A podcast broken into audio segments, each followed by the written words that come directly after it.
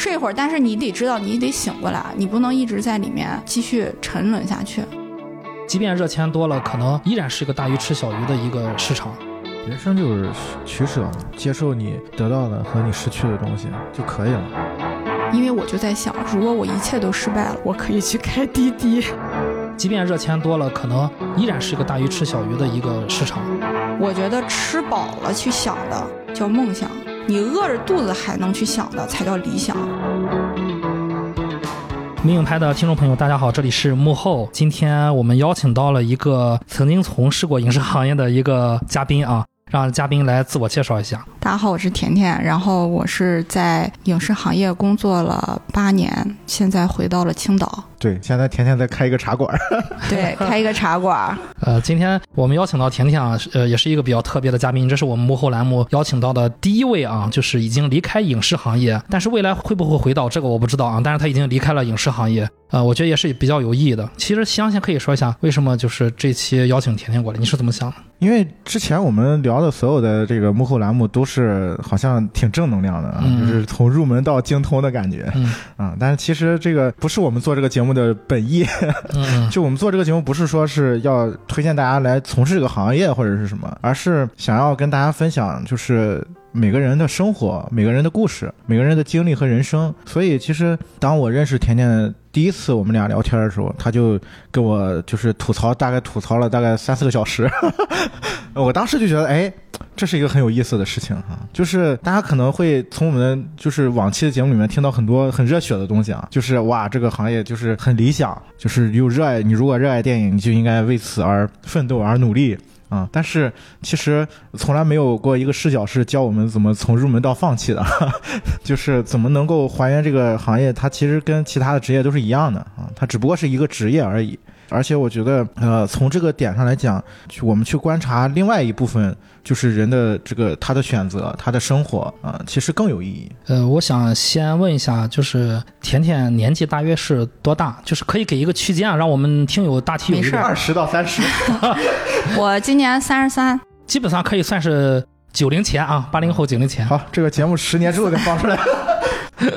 啊、然后那个婚姻状态嘞啊、未婚。，OK，单身，单身啊哎，单身。哎，好像又在录一个从艺术人生到了一个那个相亲节目。啊，然后那个我们这个茶馆叫半醒茶馆啊，对我们现在所在的这个录音的地点啊，也是甜甜的，算是从影视行业离职之后的一个新的职业一个身份啊，就是茶馆。这个茶馆是你自己开的吗？呃，对我和我妹妹，啊，合伙人啊相当于是。对对对，对，而且你妹妹也是就是学这个影视行业的，对不对？我妹妹更坎坷一点儿，这个我可以薛薛聊一下。哦，她还在行业内吗？她不，显然不在了。开茶馆吗，我妹妹是在国外留学了六年，嗯，然后加拿大和美国。她学学制片的还是？她研究生学的制片，但是她回来的时机不对。嗯呃，这个可以聊一下，就是时机是一个你从事一个职业很重要的问题。这个行业处在一个什么样的变化期，或者什么，取决于你进入行业之后会有什么样的际遇。他是二零一八年回来的。二零一八年影视行业在发生什么事儿呢？就是小崔和小范啊，当时就是一个非常惊天动地的事件。因为这个税务的问题。啊、此后就是我也是那时候决定要回来的。就我不是说，也，因为因为那时候还不知道要有疫情，然后就是说那时候我已经觉得说，既然资金这方面要开始收紧了，或者要开始有一些政策了，那必然是带来的是项目也会随之减少，必然带来的是很多投资人也会相对谨慎。哇，你这个眼光挺远啊！对，那连锁效应就是你的不管是竞争也好，什么也好，只会更激烈。如果还是这群人在里面斗的话更，卷。对，只会更卷。但是呃，我妹妹那个时候不知道，我说那你就试试嘛。但是我们俩那时候都不知道会有疫情啊，我说那是吧，反正我那个时候呃工作比较稳定了，我就说反正我就这么干着，然后咱们俩你先看看。所以说，就是你那会儿就有这个想法要离开这个行业，有有但是那三年以前没有嗯，就是说付诸行动。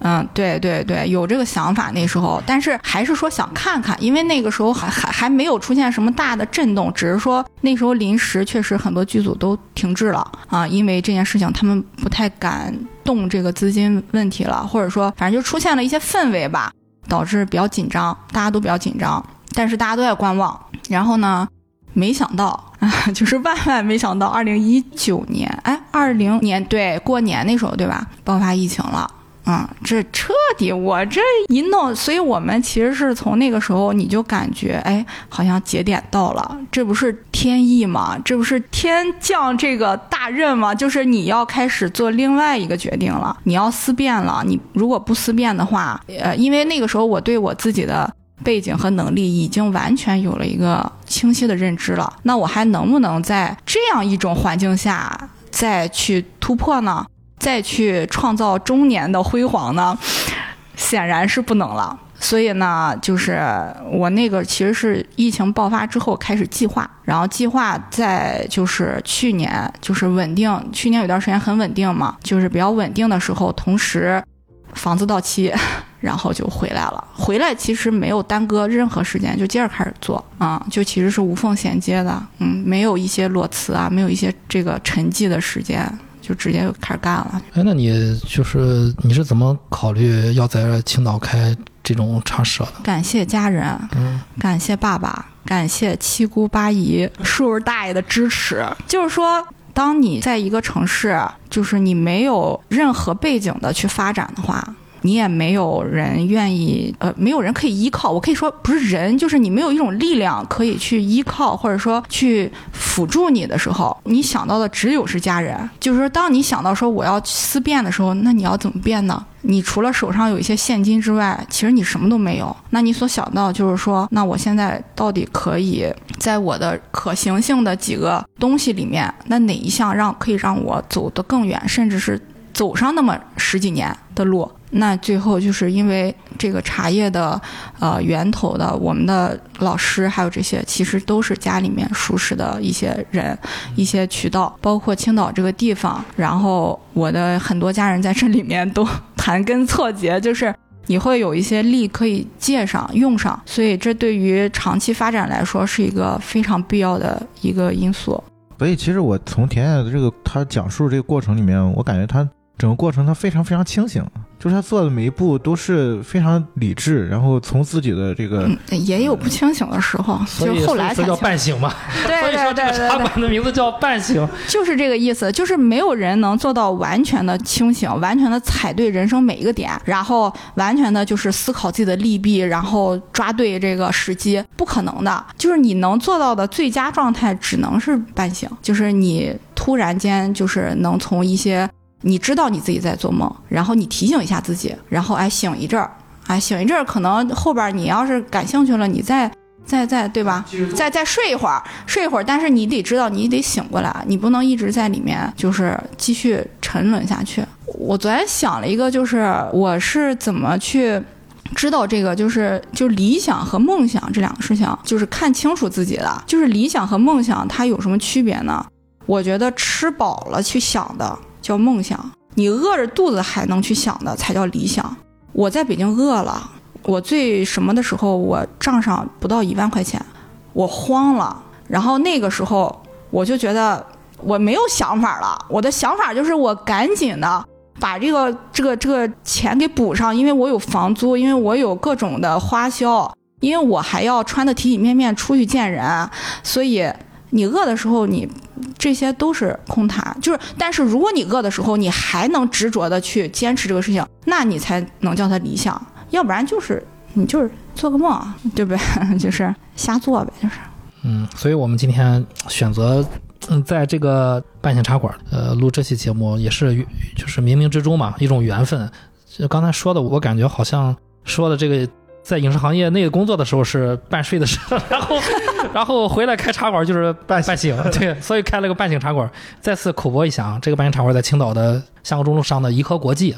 嗯，大家就有青岛本地以及呃来青岛玩的话，可以来这儿。因为我今天来了之后呢，我是先在茶馆里面去转了一圈，然后咔嚓咔嚓拍了几张。毕竟面对着这种三十八层面对着这个大海的这个景色，实在是让我心旷神怡啊！就是我可能后面会把我拍的照片发到群里面去，给大家看一下。因为我昨天也看到，就是有一些关于你们茶馆的评价，也是有一些外地的朋友来到青岛之后想歇脚看一下海景什么的，他们也会来这儿喝茶什么的。对，所以我觉得也是给我多了一个选择吧。以前我觉得可能咖啡馆会比较合适，但今天进进到这个茶馆，让我感觉非常的静。这个我刚才看到那那就是有一个副题词叫“无事此静此坐，静坐”，对我嗯很喜欢这这副词，真的是无事此静坐。只有只有在静坐的时候，才能达到这个无事的状态。对，所以那我可以再补一句，就是说，可能就是很多人对于这个呃，比如说像我之前从事这种文化、影视、娱乐类产业，然后你呃出来开一个馆儿，甭管什么馆儿，大家有些人会就是潜意识就觉得说，哎呀，那你这不就是刻意又给自己创造了一个一个一个梦嘛，就是一个那个什么，然后其实就是说。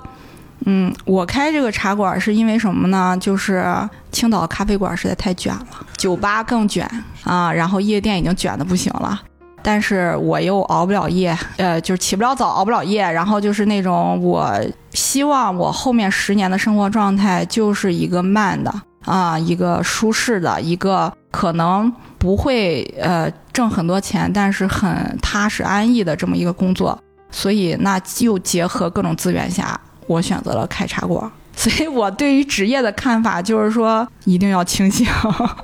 嗯，对，确实，职业毕竟是生活，包括后面结婚生子都是这是最基本的保障，所以说应该是保持尽量的清醒去选择自己的职业。所以在进行这个正常的提问之前，我还有最后一个问题啊，啊，就是甜甜还有什么兴趣爱好？就是公余的时间里面你喜欢除了喝茶之外，对，可除了电影，我可以这么说，就是我现在可以回答一个你里就我我怎么对这个行业产生兴趣的啊？产生兴趣的，影视行业。对影视行业，因为在我以前，我只是阅读一些呃文学书籍，就是纯文学类的，然后小说，然后故事类的书籍。所以其实我在我觉得我在上学期间，其实就是一直在做梦的状态。所以当你出来想选择一个职业的话，你那个时候觉得只有电影，只有这个东西可以满足你的一切幻想，因为它把你从书本上看到的那些东西，竟然搬到了现实中，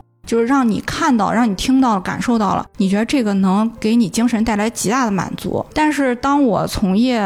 五年，就是四五年，我当然感觉到我已经前进不了的时候，我开始去看一些非常严肃性题材的书籍或者是片子，纪纪录片或者是书籍，尤其是书籍吧，就是研究类的、对比研究类的。我我文学几乎后面几年没怎么看过，就是小说类的没怎么看过，就是看一些呃学说类的、研究类的，然后哲学类的、社会学、政治、马哲我都重新看过一遍。就是所有的这些能让你清醒的文字，就是包括战争史，包括一些各国大概的一些，就是我感兴趣的一些国家的一些简史啊之类的，都看过一遍。当你被这些信息进入到这个圈子的时候，你开始辩证的看问题，开始就是用一些理论数据去看待这个呃社会的时候，你反而觉得电影就是一个一个一个炮仗，就是一个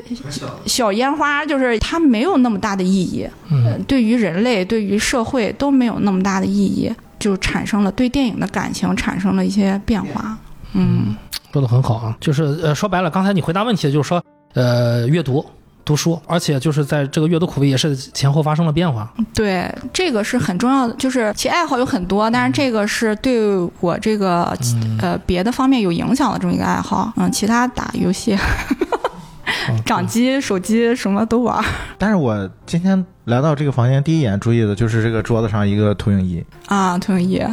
其实，所以我我在想说，你其实即便说了这么多，但是你平时还是会看电影。会看会看，但是你的心态不一样了。就是你现在去看一些片子，你不是抱着一个呃一个我必须就是把它要看出点什么花儿来或者怎么着，我就是去享受。我今天突然看到一个片子或者很久放在片单里没有看的，我就把它找出来看一看，就是就你生活的一个小情趣了。就不是说这个片子一定要对你有什么意义啊。其实很多，我觉得之前我刚入行的，尤其是像我这种非科班出身的人，因为科班的人他会在学生期间就有规则、有规律。甚至按照时间线或按照一些线就越过大量片，但是像行业外的人，他基本上都是随机看片，就是你可能关注哪个导演了，你就把他片子看一遍或者什么的，你没有任何的规则性，然后这个对你研究一个东西是没有啥帮助的。所以很多像我们这种的人进入到电影行业之后，会为了看片儿去看，就很痛苦。你看那有些四五个小时或者七八个小时，甚至是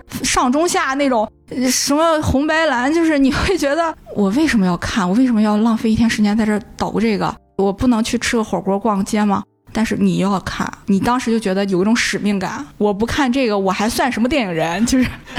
其实是为了你这个角色、你的身份去做了一些事情，反而丧失了很多看电影的快乐。就这干这个事儿，就是原始的一些乐趣。不过这个我觉得可能和真的合作别的工作也很像。就即便你做你喜欢做的工作，在这个工作里面遇到你不喜欢做的事情，对我我的经验就是把它。变成自己的习惯。当你把它变成自己的习惯，不需要太动脑，然后你就能把它完成的时候，然后你尽可能的体会那个你喜欢这个工作的那个部分。反正我我的经验嘛，以以前也会遇到，就是那种比较然后比较比较烦的时候。你即便做了你喜欢做的事情，你还是会遇到说这个事情里面，你比如说和某一个人去打交道，然后这个人他就是不是不是你喜欢那类人，但你没没有办法，你又每天要和他打交道，然后或者说某一项工作，比如说和财务对接，然后财务方面我比如说我比较弱，或者说怎么样，数字方面。比较不敏感，但没办法，你只能去做。后来我发现，最好的办法。就是像我每天早上去擦桌子一样，拿着抹布去擦桌子，你根本不需要动脑，你就好好擦，变成一种机械的行为。对，变成习惯，你只能变成习惯，因为你既然你选择了你热爱的这个东西，你就只能在你热爱里面应对那些你不想做的东西的时候，你变成习惯。然后真正你做到了你想做的、喜欢做那个事情，你要用到你的创造力。我觉得创造力是让我持续热爱自己职业的一个原动力。就是你不能老是基于那个你的那个热爱，然后慢慢那个热爱也会没有。我觉得就是习惯加创造力。咱们说回来啊，呃，据我了解，你应该是从一零年大约，没有没有没有没有，呃，我去北京是一三年，呃，上半年，然后我从事影视行业应该是第二年，嗯嗯，那你刚才说了很多这个之前。这份工作的事儿，你在这份影视行业工作之前有没有参加过别的工作？有的啊，就是可以给我们简单说一下吗？就是之前的工作或者之前的呃，比如说甚至是求学经历吧，对你入职影视行业有没有什么影响呢？首先就是我现在其实感谢每一份工作。我觉得，当我在做那份工作的时候，我觉得那份工作没有意义。但是后来你离开了那份工作的时候，或者甚至现在我干了另外一个行业的时候，你会觉得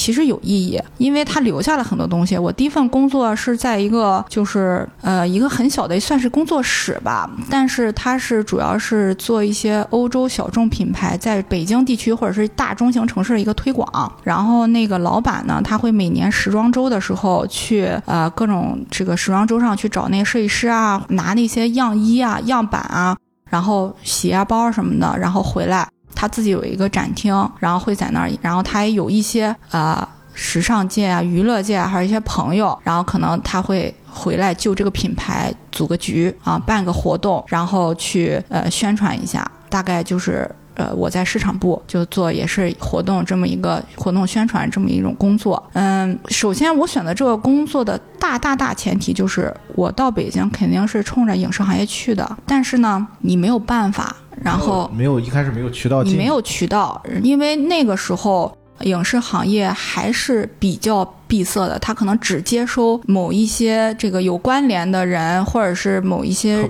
学校。对，你可以这么说。但是还有一些是本身他跟这个行业的人有关联的，然后但是你完全一个没有任何资源的人，你是很难通过正常渠道进去的。然后那我就想说，那我既然进不了那个行业工作，我就要去一个最洋气的公司工作。这我那时候想的，因为就是呃小地方嘛，你到了大城市，我记得我那个时候托儿箱子是从大望路地口出来的。我一出来就是呃 SKP，那时候还叫星光天地。我看那商场我都傻了，我说我靠，就那个大 LV 的海报，就每每个人年轻的时候都是这么虚荣，就是那种大什么那个什么，有些牌子那时候我还不认识。然后我就说酷，我说这是大城市啊。我就拖一箱子去找我的隔板房了，就是 就是我当时在三环租了一个，都不是隔板，隔板上下铺。那那时候还很乱，租房很乱。然后我就说，那我就找最洋气的吧。那个公司几点呢？就是第一点是它在胡同里边，方家胡同，就雍和宫那块儿，就是巨，就是那附近就是啊，巨巨 fashion，巨牛逼，就是那那地儿特好。然后再一个就是我一进公司，我一看，哎，有外国人，我说。我这一英语这个白痴，我就特别想跟一外国人就是交流一下疯狂互动，对。然后一看有外国人，我说厉害，所以甭管啥了吧，就是也没有考虑。真的那个时候不清醒，就完全不考虑自己。反正我就说我要先在这个地方活下去嘛，那我得先找一个还体面点儿工作，然后先干下去，慢慢再看。我还年轻，对吧？我还呃以后说谁说的准呢？所以那个时候就就是找了这么一工作啊，但是他的帮助就是呃迅速让我离开了社恐的属，就是去掉了社恐的属性，因为里面全是公关，全是 P 二。就是那种人精啊，那种他们的表达能力，他们的呃控场能力，他们的一些这个说话的气场气质，其实都很影响我。就是那时候我羡慕，我想成为那样的人，我不是特别想成为一个默默的那种。我觉得他们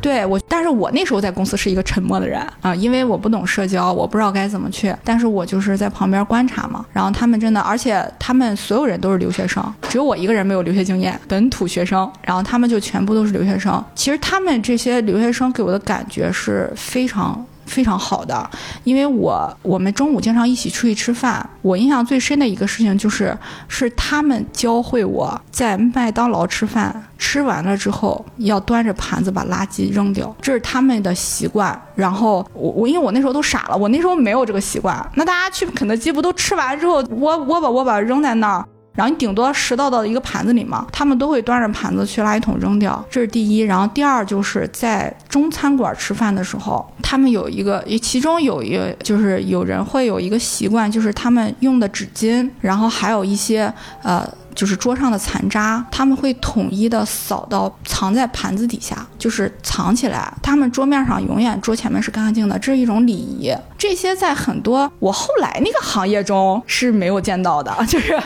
就是就是这种细节，就是嗯被我捕捉到。因为那个时候我的工作跟他们工作其实没有什么交集，所以能学到的也就是这些基本的社交礼仪的一些东西。嗯，还是有帮助的。嗯，那咱们聊聊就是入入到这个影视行业的事儿啊，就是你具体说一下，因为我哎，他刚才还没介绍他在影视行业具体做的是哪一部分啊？嗯，嗯，就是宣传策划这部分。就是我们说的宣发吧，应该是宣传策划。你能不能跟我们简短的说一下这个东西它到底具体负责的是呃是是什么，以及呃宣干什么？具体干什么，以及宣发在整个影视行业里面它的一个位置是怎么样的？嗯，就是宣发它有很多，你进入到不同的公司，你的角色不同。就如果你在甲方制作公司，就是你可能只是会定一个大致的东西，比如说写一个 PPT 或者写一个。招商书或者写一个呃什么样的提案方案吧，但是如果你在乙方的营销公司，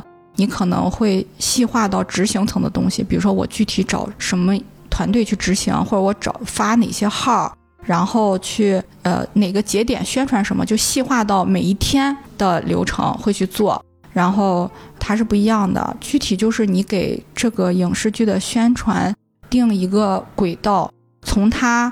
拍的那天，开机那天，一直到它收尾上映，其实都是要伴随着宣传的。但只不过，嗯，现在好像拍摄期没有那么重要，重要的是就是上映或者说上线前后这段时间，以及最后结尾那段就比较重要，就是写计划。嗯，它就是一个写计划，以可以笼统称为写计划吧。这个其实我可以帮忙补充一点，因为我的这个职业跟田田他们属于联系比较紧密的对接嘛。对，啊，其实就是说白了，我很多时候我的那个呃上头公司一般都是营销公司或者宣发公司。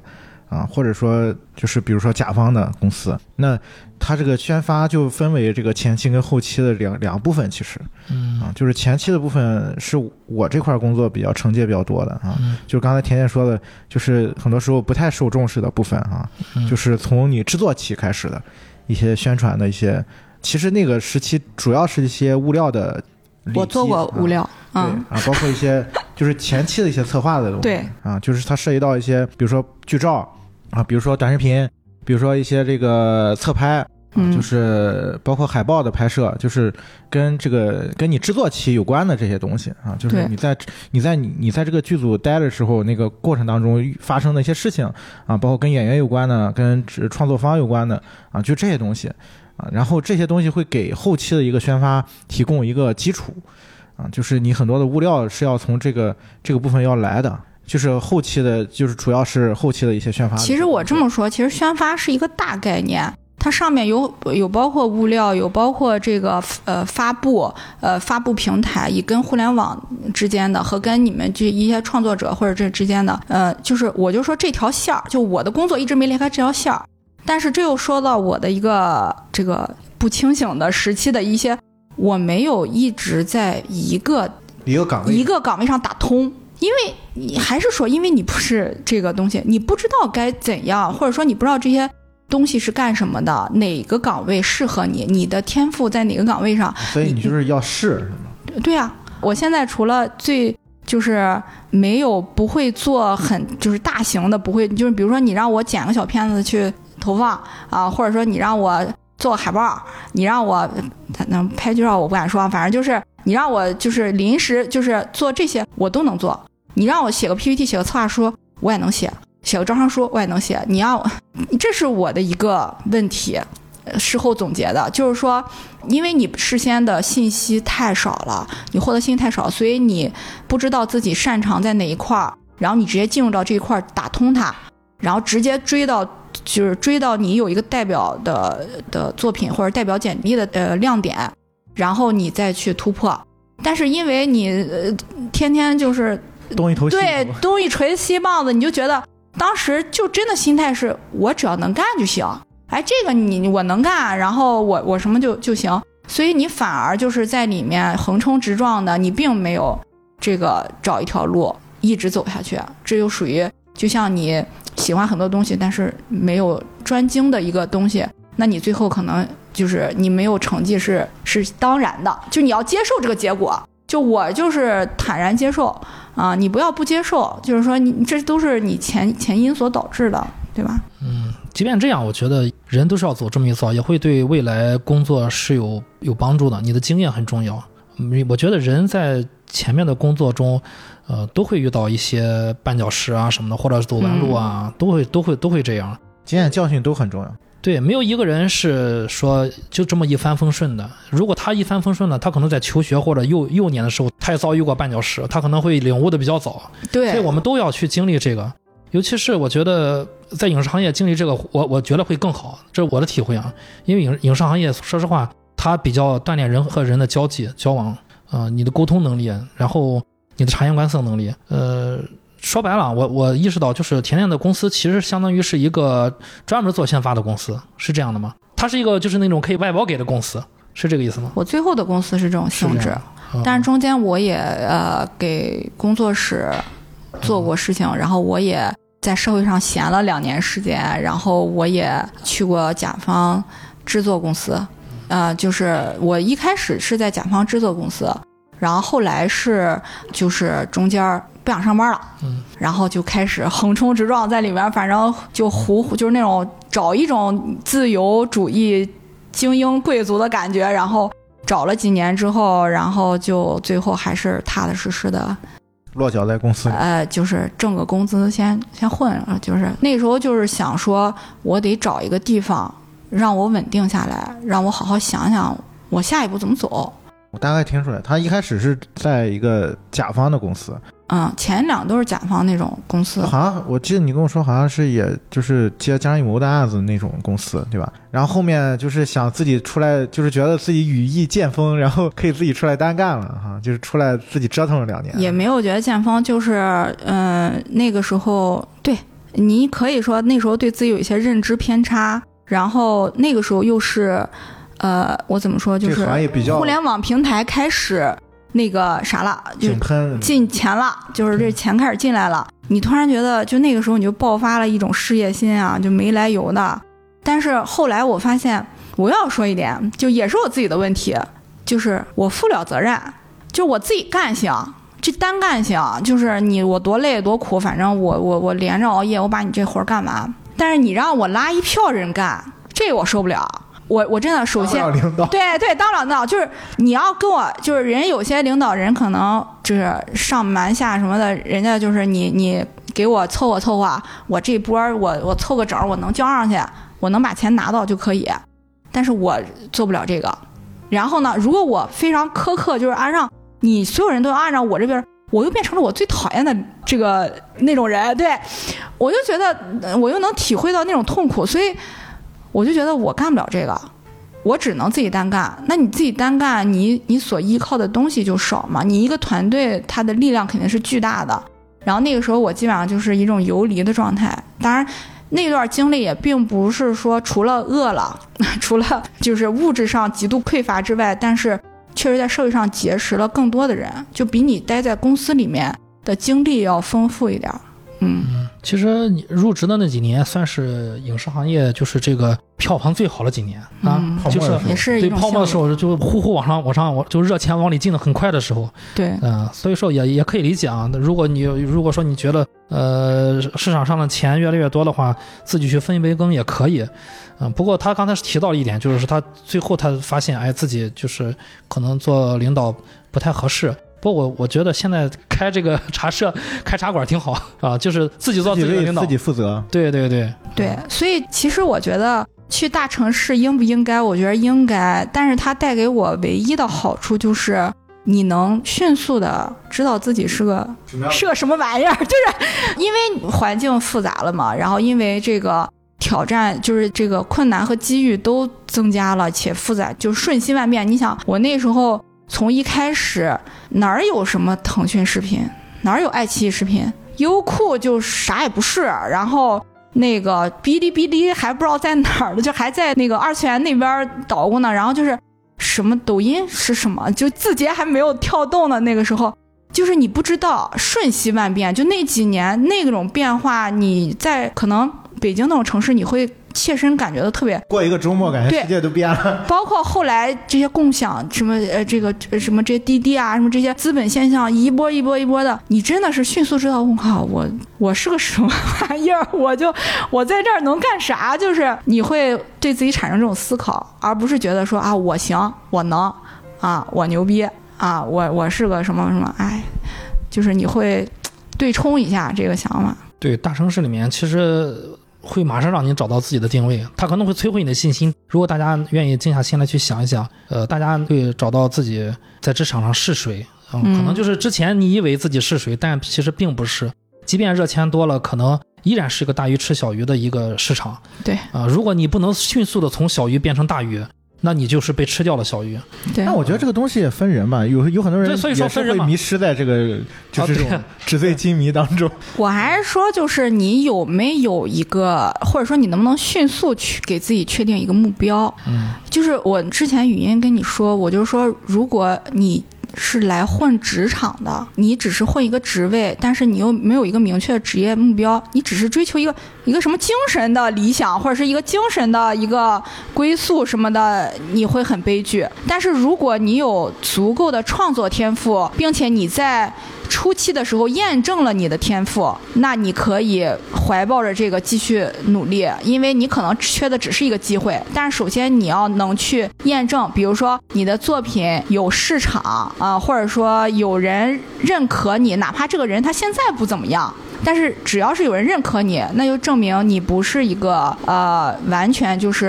呃没有才华的人。但是就是你可能需要一个机遇，但是你能不能等到这个机遇，也是需要你一一个运势哈。但是你起码有了，嗯、但是有些人，呃，他会陷入到那个怪圈儿，就是他自己又没发现自己，就他自己本身比较平庸，就是平平，每一科都六十分，没有九十分的东西。你像有些人，他可能每个他都不及格，但是就一项一百分，对吧？呃，影视行业大部分都是这种人，这种人可以出来，呃，就就是这种怪才或者这种某一方面特别有天赋的人，你没有这些，你只是觉得你怀才不遇。但是你你从来不看看自己到底是个有没有，就是哪一项还可以再发掘、再精进啊？你就是固守着现在的这些东西，拿着这碗饭到处去哎，去去去要，就是你就觉得哎，你怎么也不赏识我，你就容易掉到就是一个怪圈里面，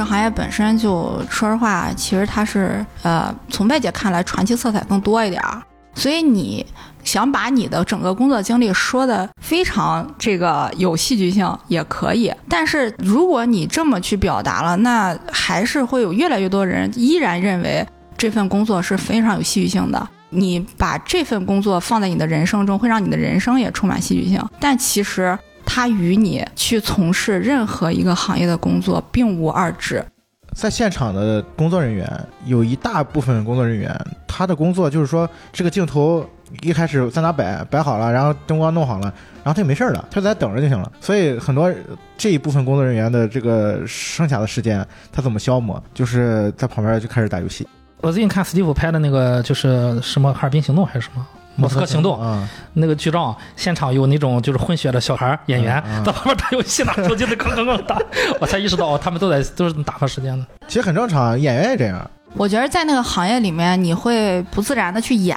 为什么？因为我可能是一个大灯，但是我很爱文学。但是如果我在那种环境下，我支完灯之后，我坐下来看本书。我其他的工作人员总说这逼装什么呢，在这儿就是说干嘛呢？一身融不融不进那个环境。刚他妈爬架子什么干嘛的拧螺丝的，现在下来给我看书，然后就觉得说，哎，你打个游戏呢？大家觉得说，哎呦，哥们儿。就上来跟你哈了两句，你要不然你多那儿看书，我告诉你这剧组没人理你，就是这么的。哎，但是你要是个演员，哎，你甭管认不认字儿，哎，你你下场之后，主要是小演员嘛，就是大家觉得无所谓，大演员大家也看不到他。对，你认不认识字儿，你就捧个剧本啥的，你在那看看，对吧？人家觉得说，哦，老师认真工作，倒不至于说就是呃大牌啊，倒不至于说是在现场就是在那儿跟大家一块打游戏，但是最起码就是我看了很多都是刷手机啊，就是刷什么。抖音啊，短视频啊，都一样，就是因为等待是一件很折磨人的一件事情。所以我说，在那个行业时间长了，你会象征性的把自己的一些经历想戏剧化，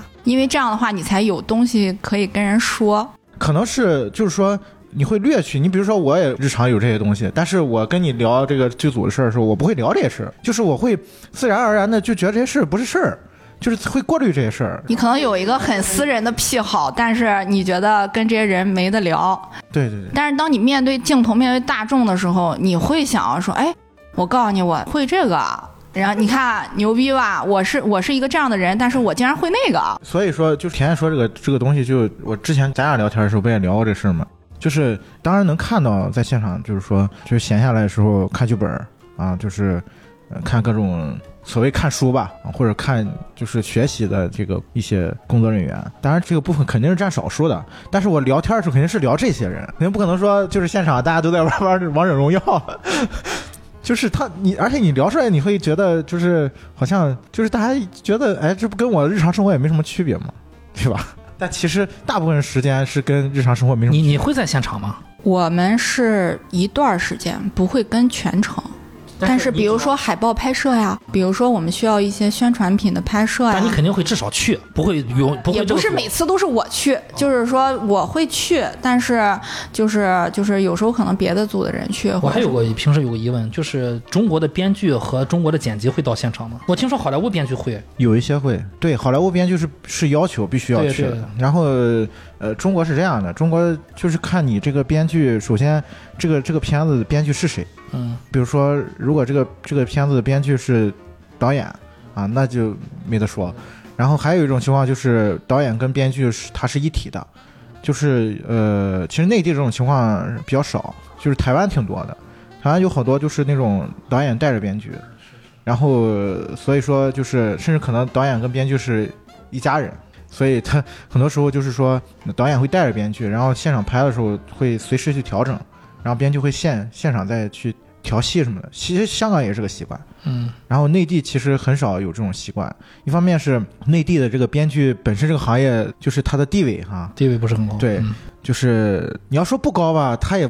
就可能给人感觉就是潜规则，好像是给人感觉好像是不高一样，不像啊别的地方那么高。只能只能这么说，在现场的话语权那肯定是导演的啊，就是编剧你你就是你在现场可能就是很多人会觉得反而是干扰。就是说，嗯、别人戏的时候是导演说了算，倩露戏的时候是倩露说了算，就导演只是听喝。他说，哎，导演可能就对吧？就我们这个这么拍吧，啊，我从这儿走过来，怎么怎么着，然后什么，但是哎，好嘞，哎，就开始告诉 摄像师说，咱们这个机位在这儿，怎么怎么着。这个行业它没有特别规范的一套规则，就是每个组的情况不一样，所以就是，但是剪辑是这样，剪辑是现在大部分组都会有现场剪辑啊，就是因为现场剪辑它有一个好处，就是说你你随时可以调整，是不是？我说就是字幕的那个主主要的那个剪辑师，不像孔金雷这样的人，嗯它不可能在现场不，在现场是吧？就是哪怕是、就是、会有一个粗剪，啊，对，就是他会有剪辑师在，就是剪辑指导啊，就是剪辑指导这个人是不可能在现场的，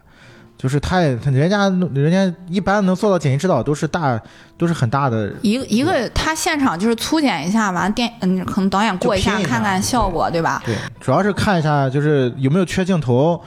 我成片儿的时候，我再找个什么呃厉害点人再重新精简那样的。其实你呃剪辑师有的时候他会换，就嗯，是他一开始这个片子可能你最早剪出来那版。就是一个好的好的剪辑师是可以救命的，对其实我看了，就是比如说我我头几年是在做电影比较多嘛，然后我们那时候经常看那种四个小时的粗剪，然后或者是就至少得是四个半小时或者五个小时那种粗剪，然后这种我看多了之后。就我自己总结的啊，我就觉得说不要怪删减，就是这个片子好不好，我觉得这个片子最后不好怪删减这个事儿本身也是一个很扯淡，因为真正好的片子，它删掉部分只能比这个片子更好。就这个片子好，它删掉部分一定是更好。这个片子烂，它删掉的只能是一些屎，然后人家更烂的东西，然后保留了一些好像看着还稍微凑成了个片子，然后上去了，观众说骂真烂，然后这个片方自己找理由说啊，因为我们删减了太多，对我们删减了一些关键的剧情，删减都是些屎，对吧？其实你本身你跳出来看这个行业，就跟你觉得就是医生一定是救死扶伤，律师一定是伸张正义，就是你跳在行业外去看这个行业，永远都是那样的，你是蒙着一层面纱的。但是你就那你就想，那本质都是一样的，里面也有不好的东西，也有好的东西。那你在影视行业这几年有没有什么比较印象深刻的时刻，或者说事情发生的，让你难忘的？不管是开心的还是不开心的，都可以跟我们分享一下。难忘的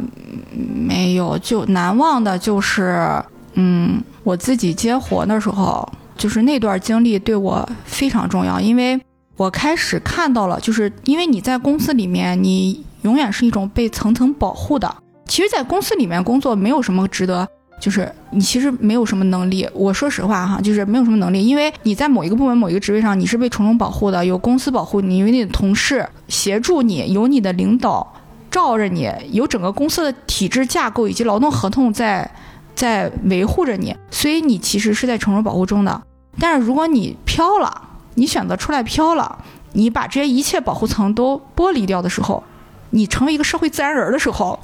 你会发现你无比的恐慌，你不知道该怎么保护你的权益，甚至保护你的财产安全。就是当你签一个合同的时候，你都不太能看明白这个合同里到底有什么陷阱，因为在之前你的工作中是不需要你去看合同的，然后你是有专业的法务帮你，你是有，但是你需要自己去看合同，自己去签约，自己去、算一些这些账的时候。你就觉得，呃，原来社会社会人是这样去运作的，就是作为一个社会人是这样的一种情况。那很多如果有这种交易的人，可能都会知道，一般交易款它就是会分三到四期啊去给你。那首款是签完合同之后马上就要给，然后中期款这个节点大家自定，就是说如果按三笔的话，哈。就是中期款，大家界定，比如说，当你剧照拍完了，或者是当你一个做完了，只要提交上去，我中期就笔给你，不管后续是什么。然后尾款一般都是在你后续服务，甚至说这个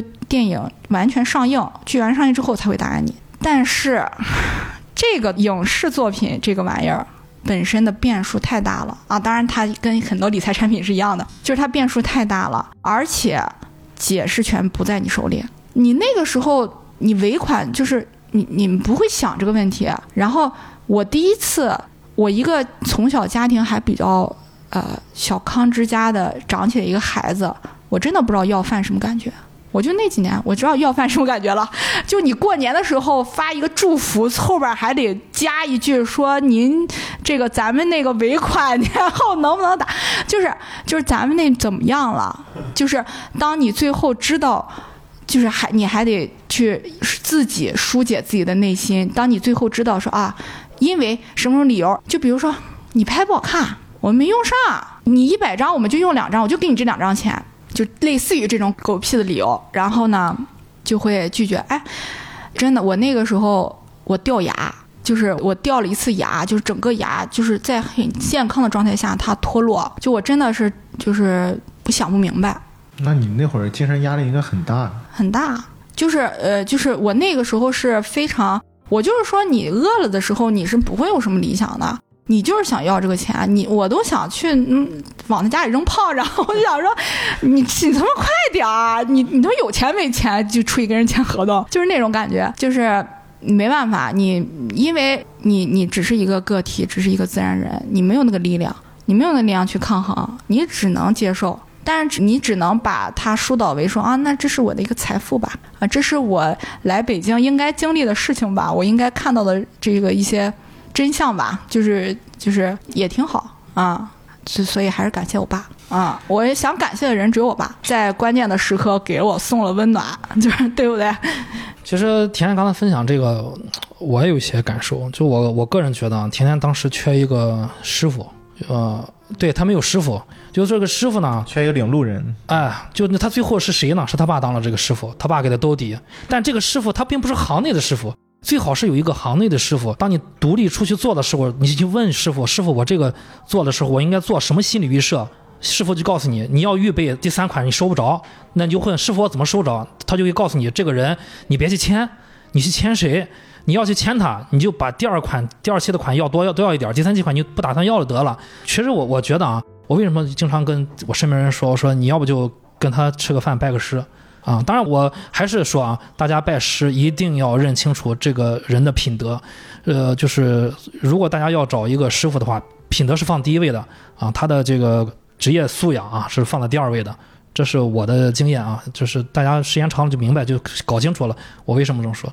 如果有一个师傅，大家会好一点。不过我说实话，如果没有师傅，最后的结果就是你做了自己的师傅，这就是甜甜现在的经验。对，你就最后做了，你现在你就是自己的老师。所以这就是，其实就是你要是做一份职业的第二个点，就是第一个点是你要知道自己做什么事儿嘛。第二点是你要知道什么人对你有用，这个很重要。就因为现在不是现在突然有那个词儿了，无效社交。但是以前没有这个词，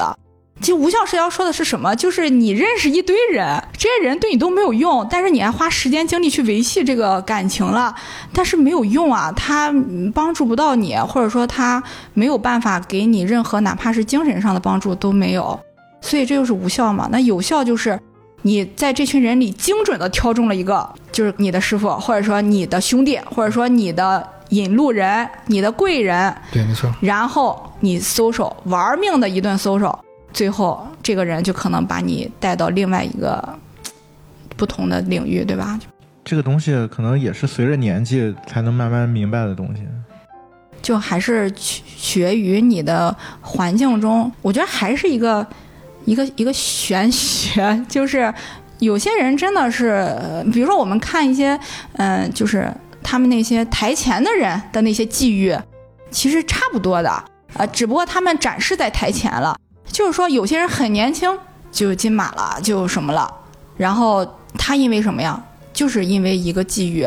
遇见了一个可以引领他的人。然后有些人可能等到五十岁、四十岁，甚至六十岁，可能他才会有这个际遇。或者你有了这个际遇之后，你就此沉寂了，就你没利用好。就是都是一样的。嗯，我还记得我第一份工作的时候，当时，呃，我就比较兴奋嘛，有了工作，有了工资了，为所欲为可以啊，想买啥买啥。然后有了工作之后呢，就是工作需要长，就是经常出差去全国各地跑，就我特别喜欢这样的工作，每次都是要出差的时候，就是呃坐着高铁或者是坐着飞机出去的时候，我就是满心欢喜。回青岛的时候，我就有点这个情绪就有点搂下来了。然后呢，我分享其中一件事情，就是在第一份工作里面有一次出差，然后我在外地，人生地不熟的，那个时候嗯就是没有什么高德地图，然后我自知我离的目的地应该很近了。因为我已经下了公交车了，然后我需要步行的时候，我自己觉得很近了，我就找人问了个路，然后那个人给我指了路，当地人给我指了路，这在城市里面啊，然后我就成功的就是没找到那个地方，就是最最后我我惊讶的发现，就是我给我指路的那个人，他指了一个完全就是相反的方向，完全相反的方向，但我不赖这个人啊，也可能他也不知道，他也搞不清楚，我不赖这个人。呃，然后呢，我事后我就总是在想这个事儿。我因为我为什么想这个事儿，我就想起来以前我家里面跟我说了一件事儿，我就没有听进去，你知道吧？后面我再出去出差，我再也没有，呃，因为迷路而就是迟到啊或者怎么样的。原因很简单，就是我再也不会去找一个路人去问路，我一般就是找交警，或者说是这个这个门口的这个保安大叔。如果真的没有，我会找两个以上的路人问路。就是最终就是说白了，我为什么要说这个？其实，呃，我的父母当时就跟我说过类似于这样的事情，但我当时没听进去嘛。也说白了，其实有一个师傅跟你说的时候，你要认真的听，否则的话，你就要交学费，交了学费，你就变成自己的师傅，你就会自己说啊，我以后我知道了，这辈子我不会再，我不会再再错，在一个石头上磕倒了，啊，我就给大家分享一下这个。所以说，在最初的工作中，呃，就是有的时候遇到遇到碰到钉子，碰到什么，这个不可怕，这个会让你一辈子都受用。这个经验是铁打的，当然我相信以后我也会跟我的孩子说，他依然不会听，啊，那就需要他自己去找他的师傅，这师傅可能是一个所谓的天上说的贵人，或者说就是自己，嗯，对，或者说就即便贵人师傅带了你，你最后还是要充当自己的师傅，师傅不可能永远带着你，他的目的就是要把你扶成你自己的师傅，把你扶成师傅，那他师傅就可以轻松一些，所以最终我们会发现就是让自己立足于社会，就是要靠自己。啊，当然有一个师傅会让你更顺利一些吧，就是更有保障一些，至少在心理预期上会更成熟一些。嗯，呃，我想问一下天天，就是最终是什么原因让你离开这个行业？不知道这个方不方便说啊？方便，就是就是一个是我之前说的，就是基于我一些阅读习惯的改变，然后呃获取了很多就是不同角度看待这个社会或者看待人生的一个一些新的角度吧。然后我那个时候对自己的能力又有一定的认知，以及一个人怎么在这个社会上就是能不焦虑？那时候已经有焦虑这个词了，嗯，就是能不焦虑。因为我那个时候其实我是很长一段时间一直在这个情绪中嘛，然后我反而是在最后三年的时候，我我解脱了。虽然我依然在做着。我以前就像你你刚才说的那个，就是就是我把它当成了一个，对我把自己当成了一个程序，我就每天去执行这个程序就好了。然后剩余的时间我要去就是切回到自己的模式，就那种我就冷静下来了。说白了，是我冷静下来之后才有离开的动力。就如果我冷静不下来，我在这个行业里一直冷静不下来，我就没有这个动力去离开，或者说我不敢吧。嗯，你不敢突然间就是放弃自己所有的这个积累的东西和能力，你去找别的路。而且你是等于说是全新的开始，不光是说换职业的问题，就是这个行业都换掉了。对，但是我基于考虑一点，就是说，那个时候特别搞笑一点，就是我刚决定开店的时候，微博上了一个热搜，说那个热搜题目叫“实在不行就开个店”。然后我点，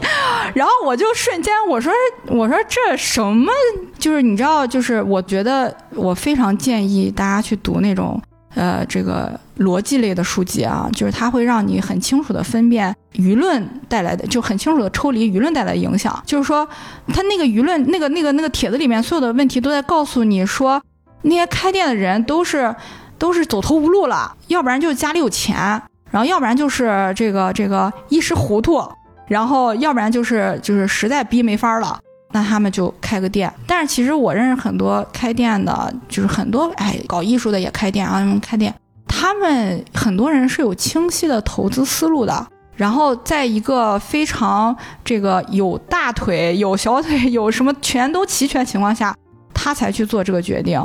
因为是就是我就觉得我那个时候就觉得，我一看这个帖子，我就觉得，哎，我说那如果我还是在不清醒的状态，我应该怎么想？我就马上否定自己了。我说啊，那不行，那我不是实在不行了呀，我老板还不想让我走，我我的这个行业地位还在呢，然后我还怎么着？我怎么就实在不行了？我非要开个店，我我不开了。就是如果我开店，可能对我的人设不利，然后就就变成一个一个一个失败的人了。就是我会，如果是在我比较不理智的时候，你就会产生这种影响。包括其实那个时候我呃，就我自己的身份在不冷静的时候，也会产生很多这种影响。就是说，哎，我应该去干嘛？就是我自己给他下一个定义，叫这个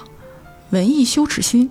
就是我最后是放下了这个羞耻心。就是很多在里面的人，他都会有这种羞耻心。如果你一直有这种羞耻心，你就永远放不下。就是像你有有一个欲望，你这个欲望在，你就没法放下。对吗？这是什么？有说有一些那个玄学了，就是说你文艺羞耻心是什么？就是说我做电影的，我如果去做网剧，我很羞耻；我做上星剧的，我去做呃这个网大，我很羞耻；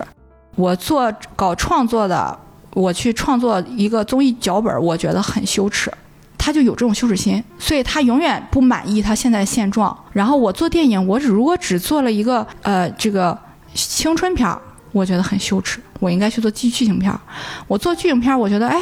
我的剧情片儿竟然没有票房，我觉得很羞耻，我应该去做一个大票房。我大票房之后，我觉得我的片儿没有任何艺术水准，我应该去做一个国际什么戛纳片儿。我我才就是你永远有这种呃文艺羞耻心，但是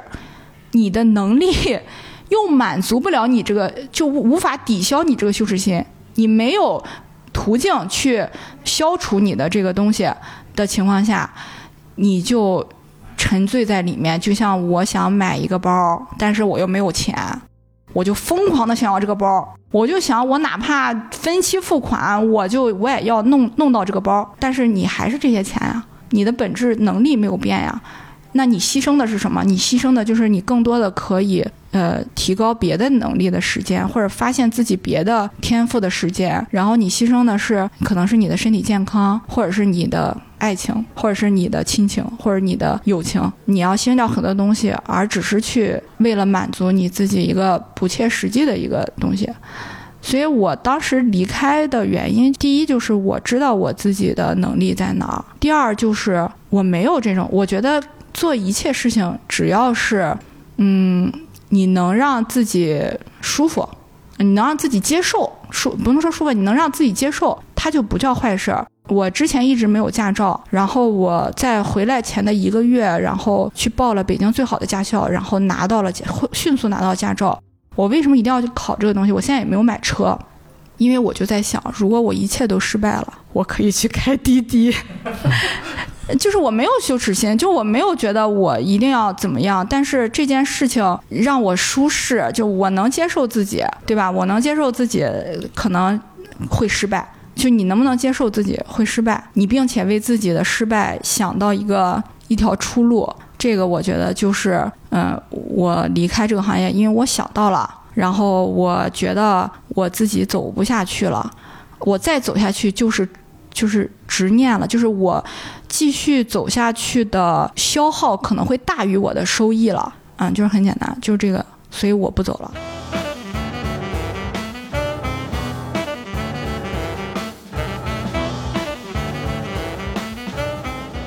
说了一个是一个挺平常的一种心态吧，你很难想象说这个某某明星是吧，因为嫖娼被抓了之后。他呃重新做人，然后去卖煎饼果子，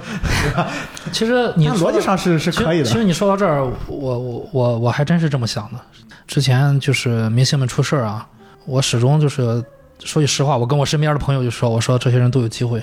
首先呢，就是你你进去了，你就好好好好的去成长。对吧？就是说白了，就是，呃，父母可能没有教育好，你自己也没修为好，那么这个国家法律替你父母替你自己把你再次改造。你进去之后呢，你好好修。为什么这么说呢？因为你后面有的是机会，你不在这个赛道，你在别的赛道，就是在东山再起，可以。原因很简单，对吧？就是你还是有有有积累的吧，尤其是资金的积累已经有了，对吧？只要是你能。我们所谓的从头再来，人生永远有选择，不可能这个社会全都对你关上大门，这是不可能的。如果是这样的话，对我今天就把我头留在这儿，把我头削了去。我跟我跟大家说，就是如果你真的，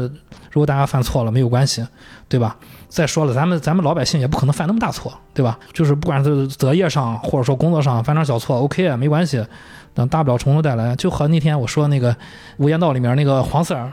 对刘建明说的，工作嘛，对吧？这次不行，下次了。对吧？如果说一个一个那个重案组的 总督察都可以这么说，是吧？我们今天毒贩抓不着，下次了。我以前一直一直以为，哦，那不行啊！你这么重要的职位，对吧？你怎么可能这么放过自己呢？后来我才明白，越是放过自己，人家就是我们如果能把这个东西越放过自己，越轻松，工作才能开展的越顺利。反而你有可能把那个毒贩抓住，你可能把工作做好。你有可能择业就成功了，你你就干就所谓的干一行爱一行了，啊，越是就是逮着自己，刚才就是他说的羞耻心，越逮自己逮自己，你越是跳不出来的话，那完了，就是人生永远在这个职场上是没有成长的，就最重要就是我们要在这个职场上是有成长的。大家回过头去，你会发现，如果你的你的这个工作是一步一步往上走的，它必然就是在这一步里面，你是在职场上的一个成长的过程。一个人成熟的过程，对，慢慢的就是所谓的，呃，同事们越来越欣赏你，领导越来越赏识你，慢慢成熟的过程，未来就有机会，就你自己知道，哎，我成熟到一定程度了，我自己赏识自己了，我就可以自己揭竿而起，我可以成立公司，我可以知道我我去跟人要钱的时候，我面对对方是个什么样的人，我做好心理预，对吧？我做好心理预案，我要知道怎么怎么去应对他，那你就可以，你像他就可以开一个半醒的茶馆。对我们每个人都有机会，即便是影视行业，就是这条路不通没有关系，绝对有有无数的行业。就我就说嘛，大不了你看看，人家都有进到局子里面去的人，他出来之后，难道他这一辈子后半辈子，难道要自杀吗？那不可能啊！人生充满了机会，就是看他怎么去看待之前这个工作中、生活中发生的这些事情。你怎么去认清楚发生的事情，认清楚自己之后，一切都有可能。当然，我还是那句话，我们这个节目不不涉及这个性别问题啊，我不是只针对于男明星，呃。包括我们看到这个电影行业里面的一些女明星，可能之前也有一些行差走错啊，一些没关系。我我就说，每次出现这种情况，我都我都跟我身边人说，我说这没关系，只要他们进去好好想，是吧？出来之后，每个人都活蹦乱跳的，肯定有他的有他的赛道。就是你自己还是你自己认知到底清不清晰？不不要自己把自己困，就这个社会没有把你困住，公司没有把你困住，对，工作没有把你困住，只是你自己。其实我是。我我觉得我是一个非常普通的案例，就是我没有什么特别性，没有什么特殊性，就我是一个，就是这个可以当一个非常通常的案例去讲。因为我年轻的时候，呃，我我刚工作的时候，我也骂老板，我也骂公司，我也骂我的工作，我会跟着我身边的同事一起骂。但是当我就是这个想明白，就是发生了一个转变的时候，我再去听公司里的人。去骂这个事情，或者是抱怨这个事情，包括我当时跟呃身边的人大概透露我的这个决定之后，很多人想找我聊，很多年轻的，尤其是姑娘，尤其是或者是一些快要到三十岁的姑娘，他们都会想找我聊，他们都想知道我为什么做这个决定，或者我怎么会怎么样，会怎么样打算的这些东西。就是当我在听到他们的一些困惑抱怨的时候，我觉得没必要。就是有点那个呃，有点呃杞人忧天了，对，就是那种对无病呻就是你明明现在可能你在这个职场中验证了你的能力，你还不明白吗？你现在应该就你自己的现状去跟别人讨论，说我今后该怎么办，而不是倒回来去回溯你的这些东西，然后一直在这打转，说为什么。怎么回事？怎么办啊？哎，就这么着吧。然后什么什么，然后我我又不想嫁人，我又不想呃，我也不想当男人的奴隶，我自己又他妈支棱不起来，那那怎么办呢？那我就就是就是对吧？所以其实作为你性别来说，我觉得女孩儿，呃，我想就是挺想说的，就是我之前跟你说过，就是我觉得一线城市有很多普通女孩儿，她们。把自己精致化了，就是说，他。她们把自己嫁到了一个精英女性的高度，但是她就是一个普通女孩。你要先接受自己的普通，然后再想看看自己怎么样成为一个精英，而不是靠消费。呃，踩一些消费陷阱，或者你通过你的消费去把自己打造成一个精英，这不是的。精英永远是就是从内修开始的。你没有足够的呃清醒的头脑、意志力和你的呃周密的计划，你是不可能不可能成事儿的。你只是在表面上，你永远在玩最流行的东西，你永远在穿最流行的衣服，你永远在用最前端的化妆品，没有用。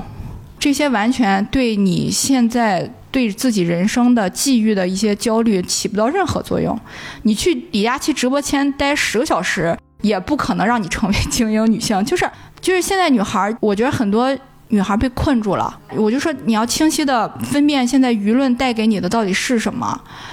不是说女呃什么什么女性独立什么不是。女性独立不是说你去骂男人，你去怎么着你就独立，你是自己，你真的独立啊！你你支棱一下呀！你真的在一些领域，嗯其实我其实影视行业，其实我看其他行业的很多女性很厉害，就是他们能有自己的呃，不管是发明创造也好啊，不管是一些自己的呃创造的职业成果也好啊，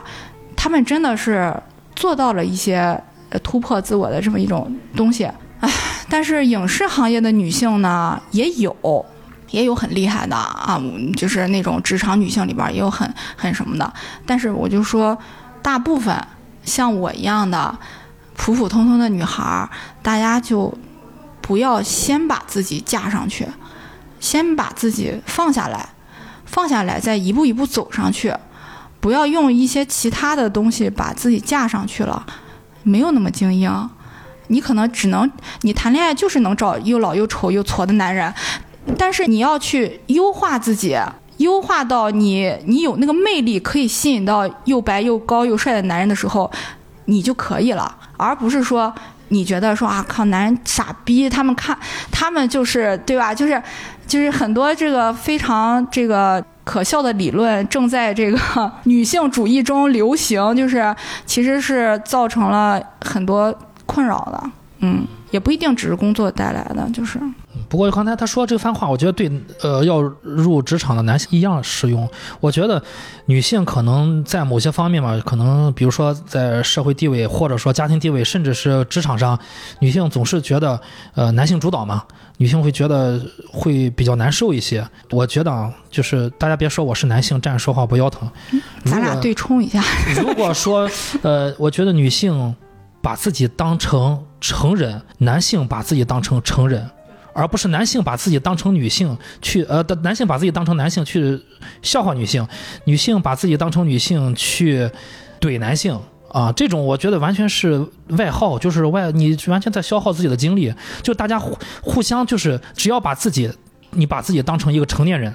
因为在工作场合嘛，首先你你把自己当成成年人，然后你再说 OK。我是一个女性，我觉得这是非常重要的，因为你不能说你在职场上，你说，呃，因为我是女性，所以我就要怎么怎么样，我就要怎么怎么样，那很容易就是我觉得让，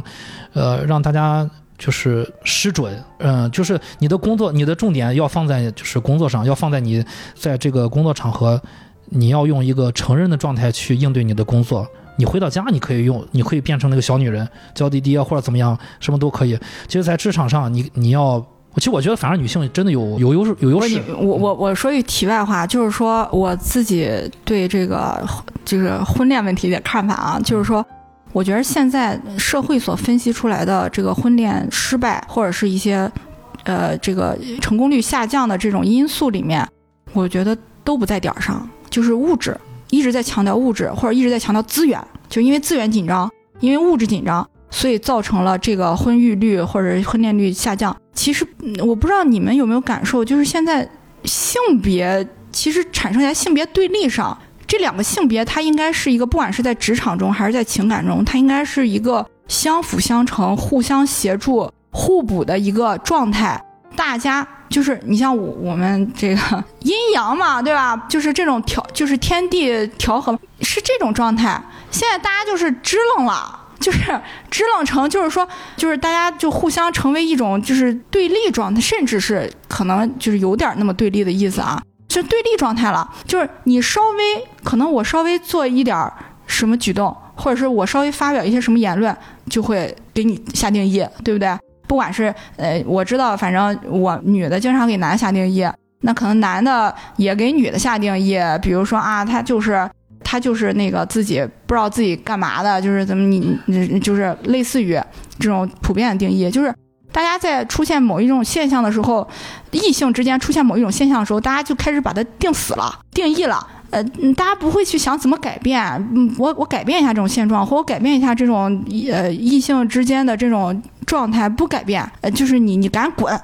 就你滚，你也滚，你们都滚，然后就是说我我没事我是那个什么，我是独立的啊，我是优秀的，但是你们都滚，对吧？然后要不然就是走两个极端了，要不然就是就是极度的，就是那个就是依赖于这个。感情吧，就是你缺少了自己的判断，对不对？就是你，你只是因为在感情中，可能在感情中有过一些挫折，但这个挫折你没有分析具体的原因，只是因为是一男一女，你就基于性别问题做出了一个判断，哎，就说哎，就是现在男的都这样啊，现在女的都这样啊，然后什么，比如说那个，就是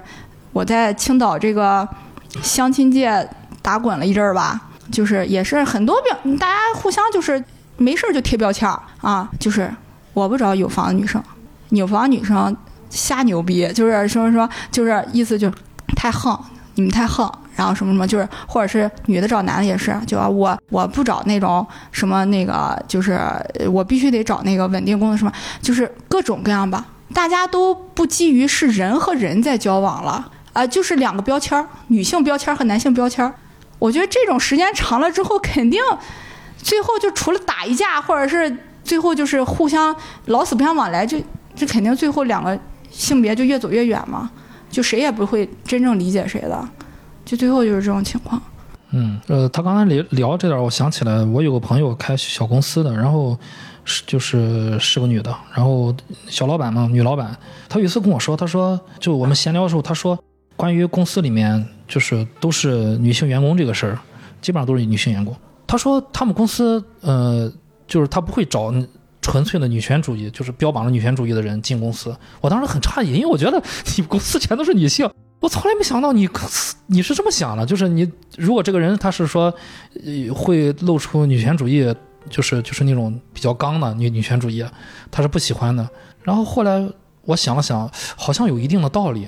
就是为为什么这么说呢？我我我我把这个事儿反过来，就是如果一个人呢，他如如果女性就是一直，首先啊，女权主义我没有这个事儿本身啊，我不去评价，就是因为大家理解女权主义是那个不一样的，每个人理解女权主义的那个程度都不一样的，对吧？你不能去评价这个事情，嗯，大家这个规则不一样，你怎么说这把尺子是直的呢？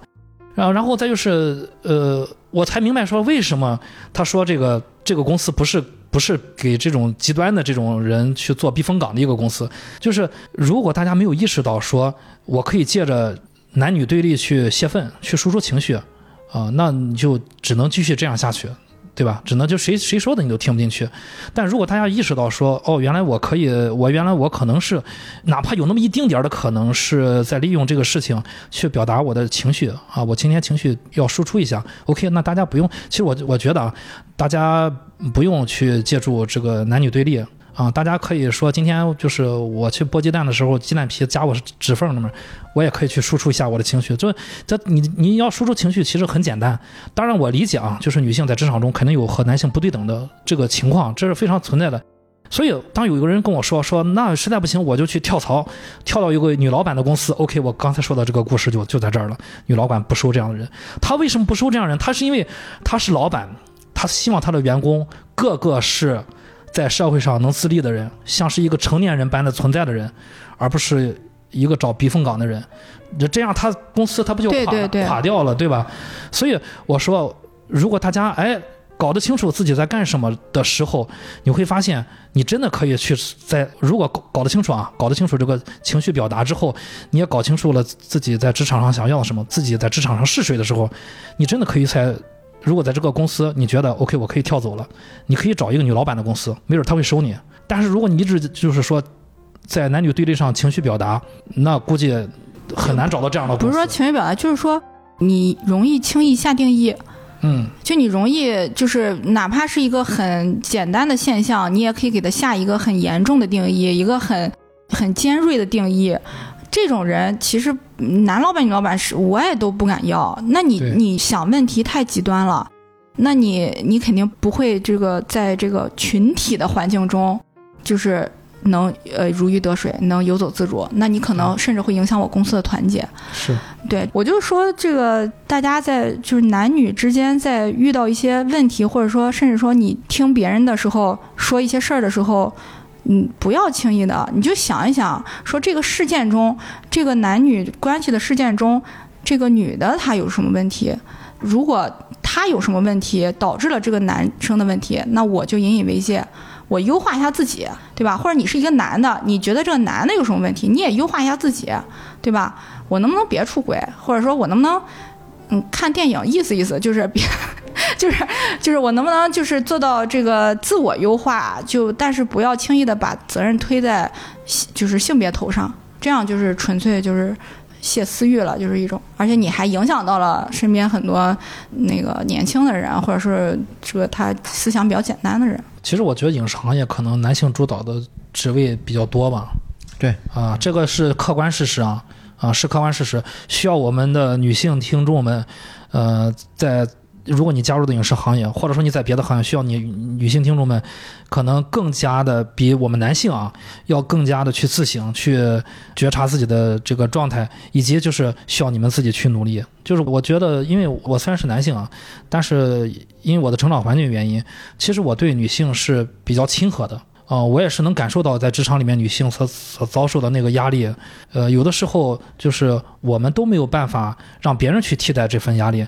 如果我们能自己去找到解释的办法，就去适应的办法，那是最好。因为其实求别人不如求己。如果你听到 Chris 说这个话，你觉得 Chris 的话能帮助你呢？其实并没有。如果你听到这个话，你自己愿意踏出那一步去试探一下，去感受一下自己的去相信自己的感受，对，去在职场中去找到那个自己，啊、那个那个就是你自己，那是你自己的勇敢，那是自己的勇气，没有人能替女性去走出这一步。呃，就希望就是各位女听友吧，不要觉得 Chris 是个男的，然后去说去评价这个女性的这个是有失偏颇的。就是我也其实我对女性是有，我是带着这种呃天然的亲近感的。就因为我成长环境原因啊，我身边女性比较多，我是有亲近感的，我也能感受到，就是是有些所谓的不公平的待遇的，这个就是现状啊，这就是没办法，就是有你就说，就大家投胎的问题嘛，你投胎了一个女的，然后老天就给你分配了这么一个命运，嗯，我们就去解决这个命运，你们有你们的命运，我们有我们的命运，男性的有男性的命运，对对对对，我们的命运也不是那么简单，对吧？比如说我们自己也会有承担一些更多的压力啊，你比如说父母对我们的期望是非常大的。对男性的，尤其是整个家族，我你知道我我我是家族的长孙嘛，整个家族对我的期望也是非常大的。这个可能大家可能也没有想过这个问题，男人不太说。所以这就是男女之间的信息不对等。嗯，就是他不会去理智的考虑这个问题，或者有时候说男性也不会这样考虑女性吧，就是他为什么会啊？为什么天天抱怨我呀？为什么老是觉得你你不爱我了？或者为什么大家不会去这样去想？因为其实很多时候，我觉得根本在于大家不是就事论事，而是在就着这个事情去宣泄一些情绪。嗯，就是简单下定义嘛。对，嗯就是女性应该在这个时候发生，因为我们的呃物质生活、经济已经发展到一定程度，教育也都提上来了，大家可以在这个时候去发声，就是尽量理智，尤其是呃这个发声要反哺到我们个人的身上，要不然一切都没用。大家只听了那个东西想，如果我们能让我们有自己内内在的提升，然后对我们的生活和工作有一个改善，这才是最重要的。就这个发声是值得的，对。有穿越到情感节目了啊，挺好，挺好，挺好。就因为我们以前没有聊到这个部分啊，这个部分，所以说我们畅畅所欲言一下。咱们回到我们刚才这个聊的内容，就是在影视行业里面有没有对你印象深刻或者给你影响很多的人、引路人啊，或者领导，或者是同事啊，啊，这个可以跟我们简单聊一下。嗯，我觉得我还是我跟夕阳说过，嗯没有什么贵人相助，但是的话，他现在还在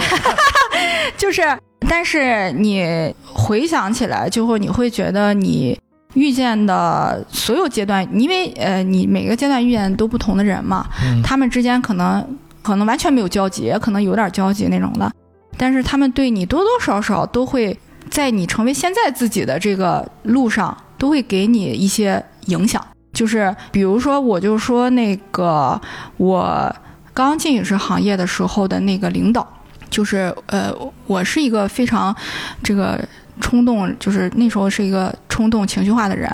然后我经常会。呃，我又是一个特别有正义感的人，所以我其实在，呃，因为在之前公关公司的时候，其实大部分其实是跟国外的一些，就是你距离很远，而且大家都是那种你知道那种表面上可能底下暗流汹涌，但是表面上大家是维持一个非常呃这个 peace 的状态，然后大家非常有礼貌，一见面都是啊什么那种哈、大家知道那种状态。。对，其实这种公公司状态其实是不错的。但是影视行业它的人员构成有点儿呃，这个变数比较大，有一些也是很 peace 的职场人，有一些性情中人，有一些艺术家啊，有一些要饭的艺术家，就是各种大家就是在里面鱼龙混杂的，所以。当你进入到影视公司的时候，你身边的同事可能真的是性格各异，然后那个时候我会跟人起争执，然后会跟人就是尤其是在工作群里面或者一些，然后有一些冲突，然后那个时候就是我一吵起架来就是咄咄逼人那种，然后那个时候我的那个领导就会告诉我说，你是在工作，你所有的东西都是在展现你的能力，不光是你。本身的工作，你说的话，你说话的态度，你平常的甚至是走路方式、衣着打扮，都是你的一个能力。所以，当你走进公司的时候，你就是在展现你的能力了。说不要说你说所有的话之前，你进入到这公司之后说所有话之前，你先在脑子里转三秒钟，你转了，你再说出来。然后别人说话的时候，你先听明白了再说话。其实我现在印象中，他找我谈了大概有有那么，但是印象中就是这么两条。这非常有用，这直接贯穿了我以后所有的社交。就是说，不光是你走进公司，当你走进每一个你需要展现你能力的场合中之后，你的一言一行，对吧，都是你的能力啊。说对啊，甚至你在一个自助餐的酒会中，你选择吃什么东西，这都是你能力展示。嗯，就是原本他可能就是春节的时候发微信就直接要钱了，然后现在想想再加上一段祝福话，对对对对，就是你还有后面会遇到一些，呃，比如说发行的朋友啊、媒介的朋友啊，然后一些甚至是一些艺术家的朋友，就是他们，嗯、我认识挺多这种，呃，就是他们其实真的有才华，不管我们是不是同行。我是一个没有这个嫉妒心或者竞争心的人，就当我遇见一个真的是能力非常好，我无法比及的人的时候，我会接受这一点，我就承认，我说我就向会向各个资源推荐他，我说我这个朋友真的好，真的牛逼，然后他真的有想法，但是他带给我的就是说，他工作可能是跟我一样很无聊的一个工作，但是他在工作之外的东西。非常棒，就是他了解的东西，了解你就会发现他就是我看这些书嘛，很大程度也是就是他们推荐给我受到影响的，就是说，比如说一个做海报的，或者是一个他是一个做这么一个就是比较呃商业性的事情的人，呃，但是他的业余生活中却充斥着这么多跟他本身工作就是不相符的东西，然后你就会觉得说，嗯，就是说我说那个认知，就是说我是不是一定要为了看电影而看电影？我我为什么要把自己呃掉在这个里面？我我我在干啥？我说人家你看这儿干得很好，那儿也很丰富，然后精神世界又很很丰满，人家也不以这个这个自己的工作为耻，人家照样追求着更高层次的东西，但是人家又不以自己谋生的这个东西为耻。我觉得这是一种。我就愿意称他们为艺术家，这种人就可以当艺术家。就是你，你知道怎么解决你的吃你的饭，你也知道怎么满足你的这个精神需求。精神需求，这就很厉害。所以就是跟他们这种接触，就是相当于在思想上帮我解脱了很多。就是我没必要，我就是没看过什么百大导演，什么我没看过。就是从我认识他们之后，就是一哎一堆真的是非常有个性的朋友。我认识他们之后，我出去之后，人家再说什么呀，我没看过，讲什么呀？啊，不知道，这段是不知道。我就会在很多场合就会勇敢表达说，但是我不会说很就刚才那种态度，我就说哦，我说不知道，您可以给我介绍一下。然后就是你会放下你的这个虚荣心，对一些执念吧，就是嗯。其实那些执念，在我看来，就是在别人看来根本不重要，我们不关心。就有的时候，往往我们就是陷入到自己的对对对自己的那个怪圈里面。其实，呃，就是所谓的，就是我不说那个词儿了，就是反正就是。你以为很重要，在你你以为别人会很 care 的地方，其实别人不是很关心，不重要。说白了，别人没那么在意。关键是别人可能都没注意到这个。你说你看没看过？我们都没注意到这个。就是大家有的时候，我们自己很在意的东西，你可以尝试着去问问你身边，你比如说你跟别人开不了口，你去问你父母，你说我这个东西会不会影响到你？很多东西你会发现，你父母说他都说不知道你你在说什么。嗯啊，当然他如果说会影响的，那你需要自己审视一下啊。呃，可能是真的是自己的问题。但如果说父母都说说你没没什么，我都不知道这个，那可能有那么一件事的话，你你就可以知道，那可能有很多事情都是我们自己在完完全把自己困在那个牢笼里面。就之前咱们是看那个电影，就是我思考，I think, I feel, I suffer，就是我思考了，我也感受了，就很痛苦。那你那你思考和你感受的是你。是你要痛苦的那个部分，你真正去思考，真正去感受，要的是那个敞开心灵的那个部分，你就不会 suffer 了，不会难受了。所以我觉得就是，嗯，嗯嗯，就是有说有帮助什么，其实就是每个人都有，就是不要给自己贴标签啊，也不要给别人贴标签。你就你遇见每一个人，哪怕是一个这个。很普通的人，他可能跟你有有所交集，他也可能会给你留下什么。你只要去想想这些你得到的东西，你就不觉得说我有什么遗憾，就是在一些工作，呃，或者说我这个工作干了两年，好像啥也不是啊。但是没有，但是你去想想，这两年你得到了，可能得到很多东西。当然，肯定你也加了班，你也掉了头发，你也呃怎么着了，对吧？呃，但是你你要想你得到的东西，你可能会解脱出来，解脱一下。嗯，人生就是取舍嘛，选择了，接受你得到的和你失去的东西就可以了。嗯。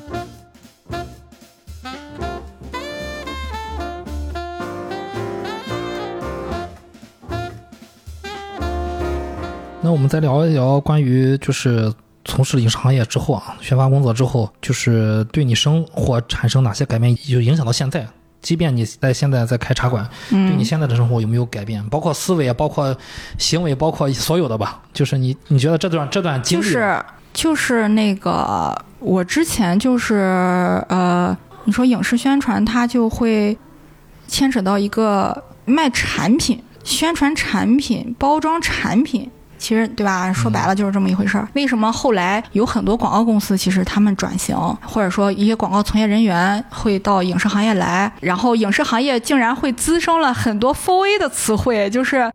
那些我之前在公关行业听到词汇，后来影视行业也有了，就说明这个行业在吸收不同领域的人进来，那说明他们可以打通的，他们的工作环节是可以打通的。那所以也可以去卖保时捷。对对对，所以就是无非就是你怎么卖而已。其实都是卖产品。你卖一个影片，你是高级的卖还是低级的卖？你是这个对啊？那阵儿我们有一个词儿叫什么？啊，这个受众啊，你的受众是什么？呃，你应该针对你的受众，应该采取什么样的方案，对吧？这些思路都是一样的。然后你所面对的陷阱也都是一样的。就是当那个你去这个开始宣传的时候，就会有很多这个诱惑找上你，对吧？就会有好多 MCN 公司找上你，就会有很多什么就告诉你，给你。呃，这个饼啊，在影视行业吃的饼永远是最虚的。就是你在影视行业会吃一堆虚虚头巴脑的饼，你虚饼吃多了，你就知道实实在在饼你到底在哪儿能吃到。就是当别人来跟你画一些饼的时候，你会知道我到底是真的能吃到这个，还是他就是给我画一坑空气。如果他只是想画一堆空气让我就是投入。或者不管是钱、资源还是精力的话，那我肯定不去干。所以这也是那个工作带给我的一些东西。再一个就是一些呃怎么样包装的问题了，就是从装修到你的呃名字，到你想这个给客人带来的一个氛围的感觉，就是你就会包装你，而且把你整个的呃这个从茶到这个环境到这个这个老板的这个。接待方式就是你整体给他们一个，这就是你的一个人设嘛。就像你通过宣传的每一条策划案，也是在给这个影片创造一个感觉，你让观众感觉说，哦，你这是个什么片儿，或者哦，你这个片儿，呃，我看了我我看了会怎么样，一样的道理。所以。就是，即使你这个行业就是在某一个行业中干不成，就是说是抛弃，但是其实可以说我要带着这个行业的东西去进行下一个东西，就是你要把有用的东西带走，你不能说抛弃你就直接打包全扔了，就我直接重新开始，嗯就是重启。对对对，那是错误的。就你要带着有用的东西走，把没用的你扔掉就可以了。有用的东西、有用的知识、有用的人，你可以都带走。然后，当然你要计划好你下一个东西跟这个东西能否产生链接。哎，那我想多多加一个问题，就是你当时呃离开的时候，你身就是你身边的同事啊，他们都怎么说呀？都怎么看呀？这事儿？呃，因为我是最后三年跟女生共事的机会，一直是在跟女孩一起共事。然后包括后面几年，其实很多公司的中层领导其实都是女性了。嗯、当然就像掌权的还是男性，然后那些老板们那些什么还是男性，但是我所对接的人大部分都是女性了。但是之前我在那个跟剧组接触比较多，或者跟社会上的事情就是男性比较多。就是我觉得男性有一种呃，就是在你走的时候，他有一种这个就是哥们儿义气的东西就会衍生出来，哪怕这十年五年他没有跟你联系，但是他会说啊，你走了，把你当把你当战弟，战友，对战友，你走了，我们曾经共同奋斗过，然后你走了，然后我我们出来吃个饭吧，然后就他虽然他明白你为什么要走，或者可能他单从一个男性视角觉得啊，你三十岁了，回家嘛多好，但最起码他们愿意送别一下。包括我最后到火车站这段旅程，其实都是我男性朋友去送我的。然后女孩呢，他们的感情就是说，他们还是八卦，就还是想知道我的那些男生朋友，没有人问我原因，就是大家就好像就男人之间，你知道吗？就是我懂你，我知道，不需多言，走吧，啊，就喝完了上路，就那种。但是女性就会，就是，哎，出来，出来，出来，出来，出来，说为什么？怎么了？就是你是受了情伤，还是受了什么？这个就是他想，他想知道你到底的原因，以及你要怎么去做，或者说你会怎么样？就是说你回去怎么办？你我说他说你你结婚吗？还是你你回去干嘛？你回去什么啊？我说我回去看啊，开店那需要多少钱呀、然后怎么的？就是他们会这样，哎，就是非常就是问你这些问题，同时他感觉问的很具体。对，同时他感觉，我说实话，有一些女孩在跟我聊的时候，我觉得她们有觉得自己也有这么一天，他们会想知道更多的东西，但是我没有跟他们说，我觉得不需要，呃，因为每个人的路不一样。但是后来我看到很多女孩，她们也自己明白了，就是自己找到了一些方法，然后不管是继续现在的工作，包括我有一些朋友，呃，现在去开始去写采访稿了。哎，可能从写宣传稿到写采访稿，他换了一种工作模式，但是虽然还是做以前的工作，但是他更开心了，因为他呃可以见不同的人去谈话这种，然后他转变了工作性质，就是我发现大家就慢慢走到路，但是嗯，有很多就是我当时走的时候，很多女孩给我一种感觉，就是她们觉得也会有同样的一天，我也会回老家。但是我回老家怎么办呢？就是这种感觉。那段时期应该应该也有不少人离开这个行业，是吧？对，疫情期间嘛，疫情期间那时候，呃，很多公司就是要么就是拿底薪在家里面待着，嗯，项目都停了，嗯、你像甲方公司都是这状态嘛。那乙方公司还是可以接到一些散活儿、小活儿什么的，或者一些剧，你只要不挑种类，你永远都能接到活嘛。但甲方制作公司它就更难一点，嗯，然后我觉得刚开始那一年应该没有，因为发生变故的时候，大家还是在原地观望的比较多一点。嗯，但是到现在，我觉得现在多了起来了，因为就是像大家仿佛知道这件事情，不知道什么时候会结束。那我是不是应该早做打算？因为本来嗯，大家都是以为嗯一两年就结束了，或者是哎会好的哈，或者是哎可能后边又好了，但是等了一年、两年、三年，可能就是到第三年，基本上就有些人的耐心可能已经到了一个极限了，他可能就会想一想自己以后的路怎么走。嗯嗯，呃，我想再聊一下，就是关于，呃，你现在已经，毕竟已经离开影视行业啊，再回头去看，就看电影，看新片儿，就是和你在影视行业里面会有什么不一样的感受吗？或者说你你平时在这个茶室偶尔看一些自己想看的电影，我最近真的把我最近有点儿就是实在我真没什么东西看了，然后那些电视剧剧什么的。这一句话就说说出了中国影视行业最尴尬的现现状啊。我我现在就是在找一些，就是也是最最近的一些片子啊，然后别的国家的，或者是我都倒腾出来以前我豆瓣想看里边还有什么没看的，就赶紧倒腾出来找资源看看。然后包括还有一些剧什么的，就是你不会想那么多了，就是你不会还想说，嗯，想知道这个片子到底为什么这么高分，然后或者说有时候你觉得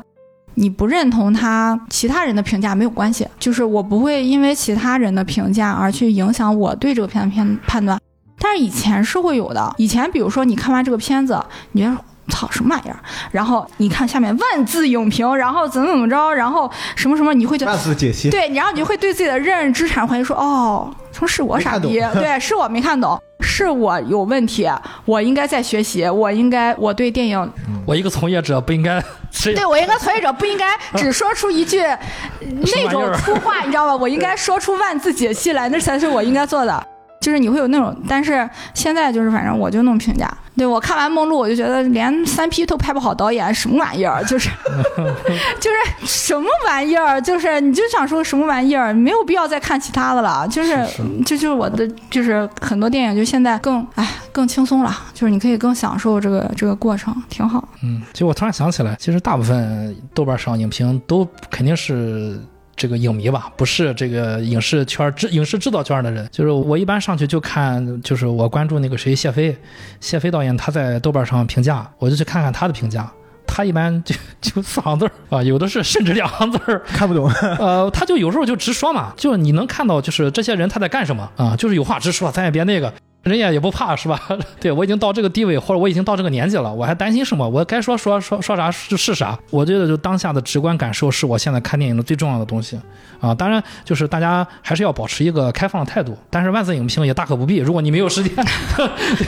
对，差不多就行。对，不，我觉得干这事儿你得清楚自己为什么做，啊、对对对，嗯主要是你要清楚你自己。对，这个比较重要，因为很多时候，因为我有时候在想，就是我看电影到底为了什么？就有时候看到一些呃，因为我也会去解读这里面的一些东西，研究里面的事情语言也好，你会发现，就是你回头再去思思考这个问题的时候，你会发现你到底想要的是什么？嗯，就是是在这个过程当中的乐趣呢，还是你想要那个，就是别人没看懂你看懂了？但是就是你不要对自己产生怀疑，就是你你你你基于这个东西想要喜就是分析，或者是你得到了享受，你觉得这个很好，你写下来了，但是别人反而别人说这是他妈这最烂的就是这一点儿，但是你为他写了万字影评，就是就这种，但是你不要怀疑，如果你像对。怀疑了，你就会没错，也是会把自己困住在里面。嗯，所以说，我觉得就是看影，你即便去看影评，然后呃，你认为可以吸收的你就吸收，你认为有怀疑的，你还是应该保持自己的观点，因为那个那个东西就是你当下的就是你的感受吧主。观感受嘛，对你的感受和别人不一样，这才是电影的意义，这才是导演的意义。如果导演就是拍一个故事，我还不如去看个小说呢。但我觉得电影艺术就是让我们去自己去寻找的，这就是最高超的导演，这就是姜文、毕赣这些陈凯歌这些人给我们这代影迷的留下的遗产。要不然我们还看什么电影？对吧？对说白了还是自己的感受最重要。对我觉得我比较这个不能说佩服吧，就是我比较欣赏姜文一点，就是他从来不评价他的作品。就是很多导演，比如说凯歌啊之类的，就很愿意评价自己的作品。因为我之前看过一个呃文学赏析类的书，然后它里边有一个呃有一大段的意思，大概是讲当一个文艺作品创作出来是给世人看的，那当他出世之后，这个创作者就消失了。就是说这个创作者已经不重要了，这个作品它本身它有它自己的生命。对对就有生命了，就是就是这意思。你看姜文他从来不在公众面前说，但是你对他下定义，他会说我不是啊，我不是这个，我也不是那个。但你是什么？我嗯我也不什么也不是。你别说我他给你绕圈子，对对对，我不是。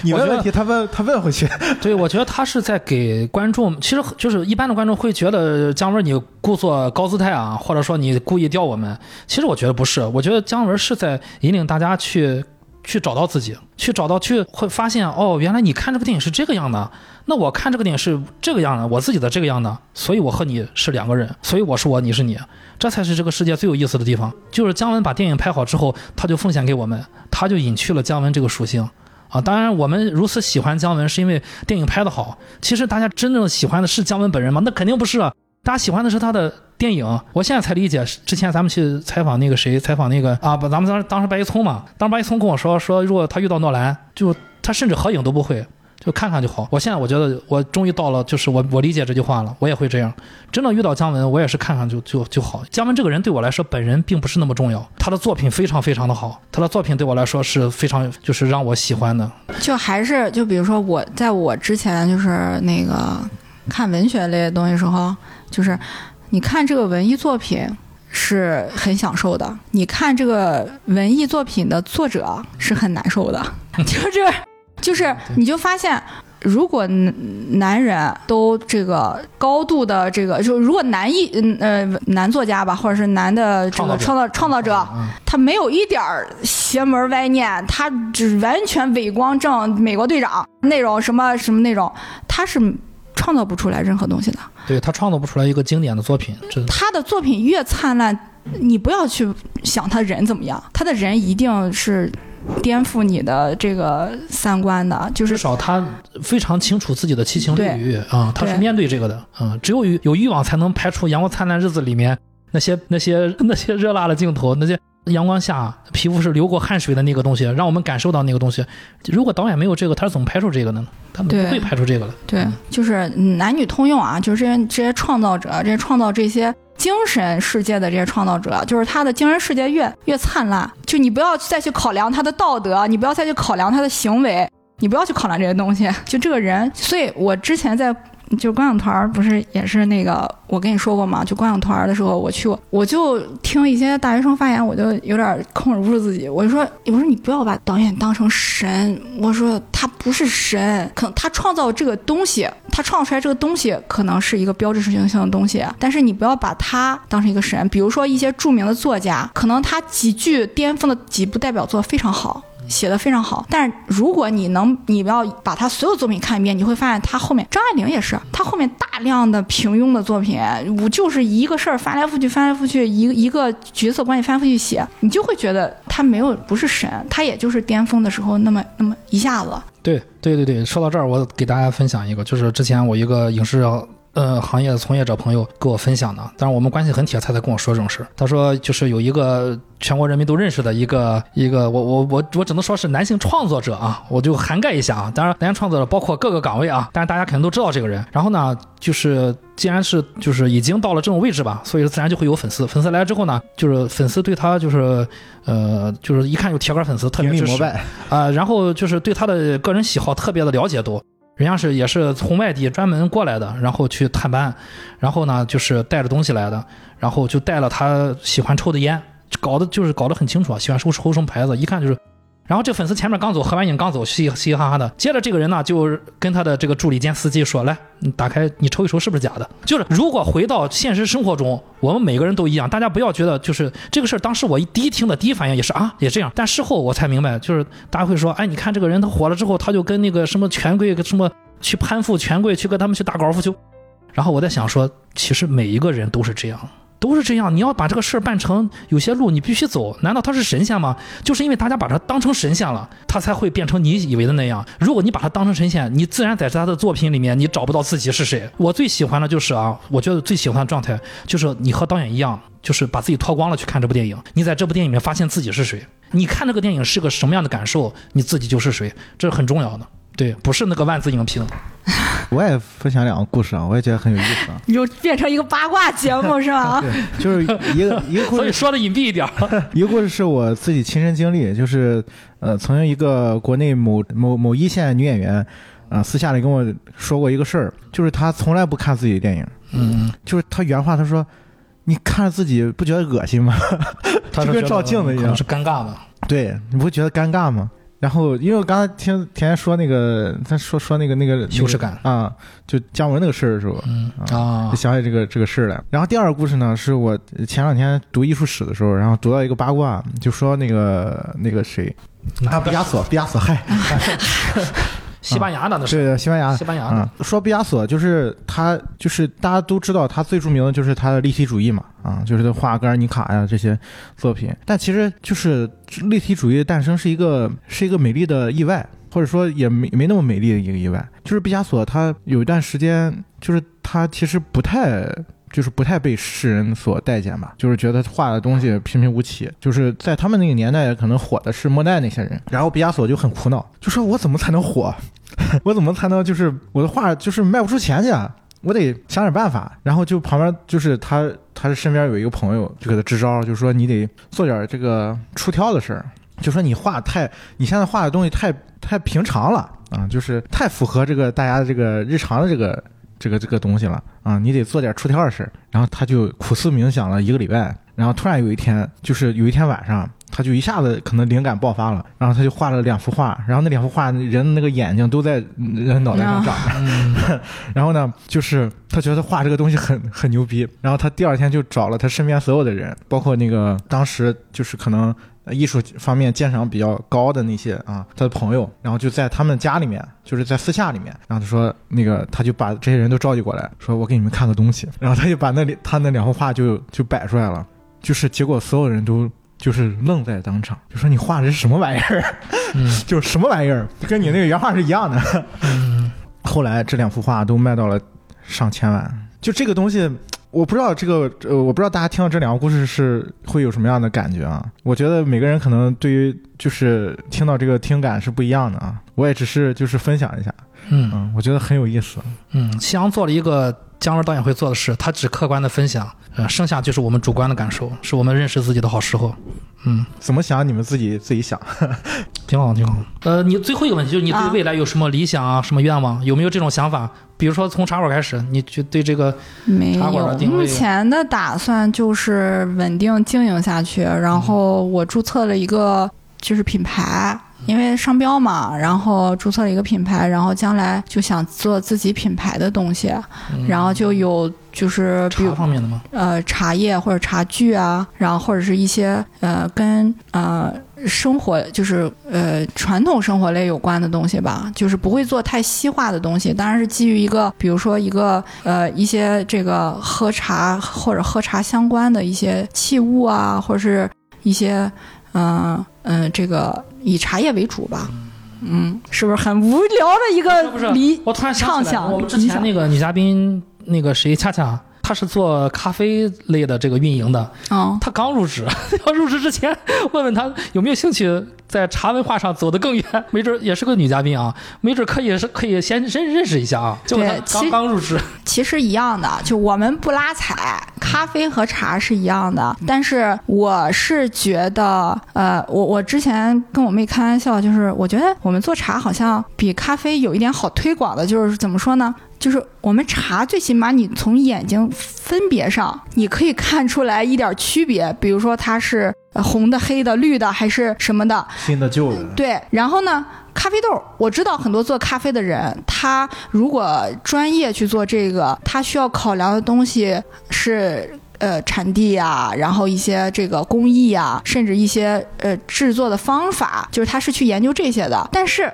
你研究出来的区别是否能被用户认识到到？这就像我现在做我现在的茶，它的年份也好，它的味道也好，是否能被茶客体会到，还是他们就是来喝水的？或者他们咖啡，你不管你是南非的咖啡还是斯里兰卡的，他们就是当星巴克喝，就是大家其实困扰是一样的，然后推广用的方法也是一样的，我无非也是去拆解我的产地、我的工艺和我认真的一个态度，但是你能不能体会到呢？就两说了，就你看你有没有能碰见有缘的人吧。然后再一个就是咖啡豆挺难的，就是我自己有现在也在喝那种手冲咖啡，我真的有一点 get 不，就是很难，因为我从表面上，我首先我我样式上分辨不出来。然后可能他现在产品上会写上说啊，我们这个产地是哪儿，会有什么呃柚子香，会有什么？我真的不，我 get 不到，就是所以，但是应该是国产的咖啡吧，至少国产的就是进口的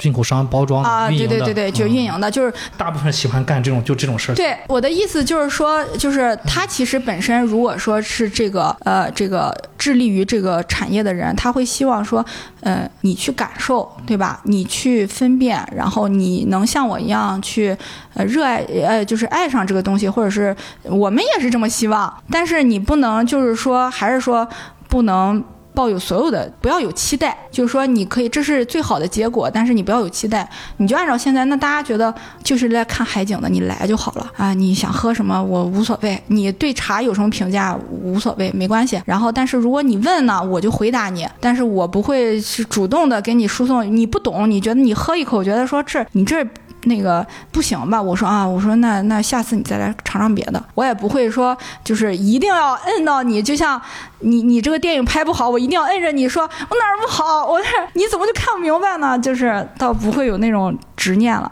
哎，这也是影视工作带给我的一个好处吧？对，我觉得这个是很重要的。对，就是你不能说，哎呀，我我拍个电影，然后票房不好，然后你说观众看不懂。就是我觉得这是之前的工作带给我的一个好处，就是哎，你没啥期待了。你不要这么做，因为大家都不一样，味觉和视觉本质上是一个东西，主观感受嘛。啊，那人家看你电影不好看，你就不好看呗。那下次拍你再看呗，下次拍你再看呗。然后我这茶不好喝不好喝呗，那下次你你你喝个别的。对，我我想起来，我我最近有一个经历，就是吴亦东去了一个公司，然后这个这我这朋友呢，然后他就。打开他们的这个公司冰箱，给我挑东西喝啊！里面就是他拿出了一罐国产的牛奶，我也不提这个牛奶的名字了啊。这个牛奶曾经在应该是在《变形金刚二》吧，在电梯里面出现过啊，就是那个主人公，大家知道我说的是什么啊？就是拿着在那拿拿那个纸盒在那喝，当时很夸张的，大家可以回想起来，那个时候那个牛奶在国内的那个地位、那个风行的程度，它打主打的那个概念有两个字啊，主打那个概念就是说它是一个什么牌子的什么什么牛奶。他打那个概念就是中国的奶企呢，我一下子一竿子打歪了，打了所有奶企啊。但是你会发现，中国的乳制品它总是在推广概念。最近又出来一个什么，又是一个什么什么山的概念啊，就是产地不一样。你会发现过一段可能半年一年，然后它又开始内卷了，他又出打打出别的概念，就牌子还是那那两那两三家。但是他们的概念是一轮一轮的翻新，然后呢，每出新概念呢，他们就需要花大钱、大价钱进行宣传，把这个概念给我们洗脑。然后呢，那天我又说回来，那天我又我又喝了那个曾经在变形金刚里面出。就是这么多年了，那个奶还有，我喝了，喝完之后我当时就懵了，因为呢，就是自从我看明白这个事儿之后呢，其实我是不喝中国牛奶的啊，我一直在喝进口奶。进口奶因为我很简单，进口奶上面永远写的就是 fresh milk 啊，虽然它的保质期可能是一个月，它可能加一些那个防腐之类的啊，它的保质期没有那么七天那么新鲜，但是它从来不给你打概念，不会让你钱花在它的概念宣传费上，羊毛出在羊身上嘛，它永远卖的就是 fresh milk，所以我一般都是买 fresh fresh milk。然后呢，那天我喝了那个奶之后。突然我就灵魂一一一出我好好几年没喝过这么难喝的了。然后呢，我说你这旁边这不有一盒奶，上面写了三个字吗？我说鲜牛奶。然后我我说咱尝尝这盒，绝对可能和这盒呃味道不一样啊。我也不说这盒这盒写了鲜牛奶是什么牌子的了，是一个新兴品牌，大家在主要城市的繁荣的地方都能找到它的超市去买到，和它的超市是同一个名字啊。我已经说了，我已经说的很明很明白了。然后呢，他就打开了那个。那个我都跟大家说，那个是保质期七天的，是其实比国外的鲜牛奶还要鲜的。它上面写的就三个字，没有任何概念。鲜牛奶，喝完那个之后，我可以说那个奶可能比国外进口的奶还好喝。就是我我其实消费者不傻。但凡大家有点心思的，就会发现说，你永远用概念去冲击我们，然后最后我们喝到的东西就是这种东西的话，早晚就会把我们就离开了这个这个赛道，去尝试别的赛道。就是刚才就是他给我分享的这个关于茶叶和这个咖啡的这个事情，我觉得就回归到本真是最好的。我们都会就是放开自己。去感受茶里面那个茶香，不用去介绍这个就是是多尝试，多感受。对对对，你要是喝的少呢，你就多尝试，就像咖啡和茶都是一样。你要喝的少呢，你就多尝试，对吧？你别老喝那个星巴克，你多去别的咖啡馆尝试尝试。然后你别老喝一种茶，你可以多尝试尝试很多种茶，然后多尝试，然后多感受，有自己的一个判别。可能这个类型别人不喜欢喝，可能在你的感受是最好的。可能你喜欢喝的最好的东西，它可能是最便宜的，这不重要，就不要以它的市场价格去判定到底适不适合你。包括我对女孩子就是护肤品，嗯 也是这种，就是你一定要知道这个东西是适合你的，而不是它是它的说是好的，或者说宣传的那个概念，呃对这个其实就是我们刚才说的那个东西，就是你的感受是最重要的，嗯就跟看电影一样，不是说你你看了一个豆瓣八点九，然后我看完之后怎么觉得它不好看，是不是我有问题？嗯 不用怀疑，肯定不是你的问题。对你不嗯可能适合所有的电影，对这很正常。哎，我我可以分享一个给女生一个，就是我之前就是认识一些做美妆的，嗯、就博主吧，算是还或者是一些人，嗯他们真的很会买东西。他们有一个准，就是我以前是没有那个要小样的习惯，就是或者是这种习惯。他们说，当一个每每一个品牌的新产品出来的时候，他说我从来不买要小样。然后或者是这个我我买一个我常用的，但是我可以在柜台搞到这个新，因为他们都会有这个活动推广，你要试，你今天拿十种小样回来试，然后你试到你自己觉得合适了，然后觉得这个嗯你自己贴合了，你不要管就是就是，呃当然你挑选的东西要在你经济范围之内哈，你就用就行了，你不要在意别人眼光。比如说百雀羚，你适合，对吧？你就抹百雀羚，不闭口，不起不呃那个那个不起疮，那你就用，就不要在意说你用的是什么呃什么什么品牌的东西，就多去尝试。嗯，拜拜。拜拜。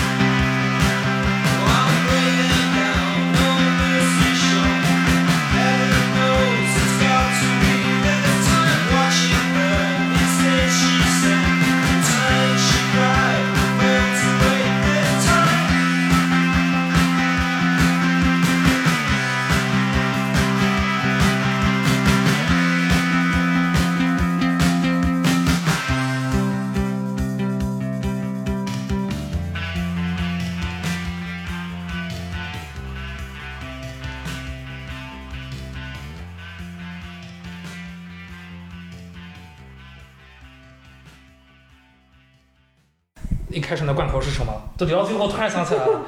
大家好，这里是呃呃，你你你观台前，我聊幕后。大家好，这里是命派，我是太平教 Chris。应该是个这个，应该是个这个。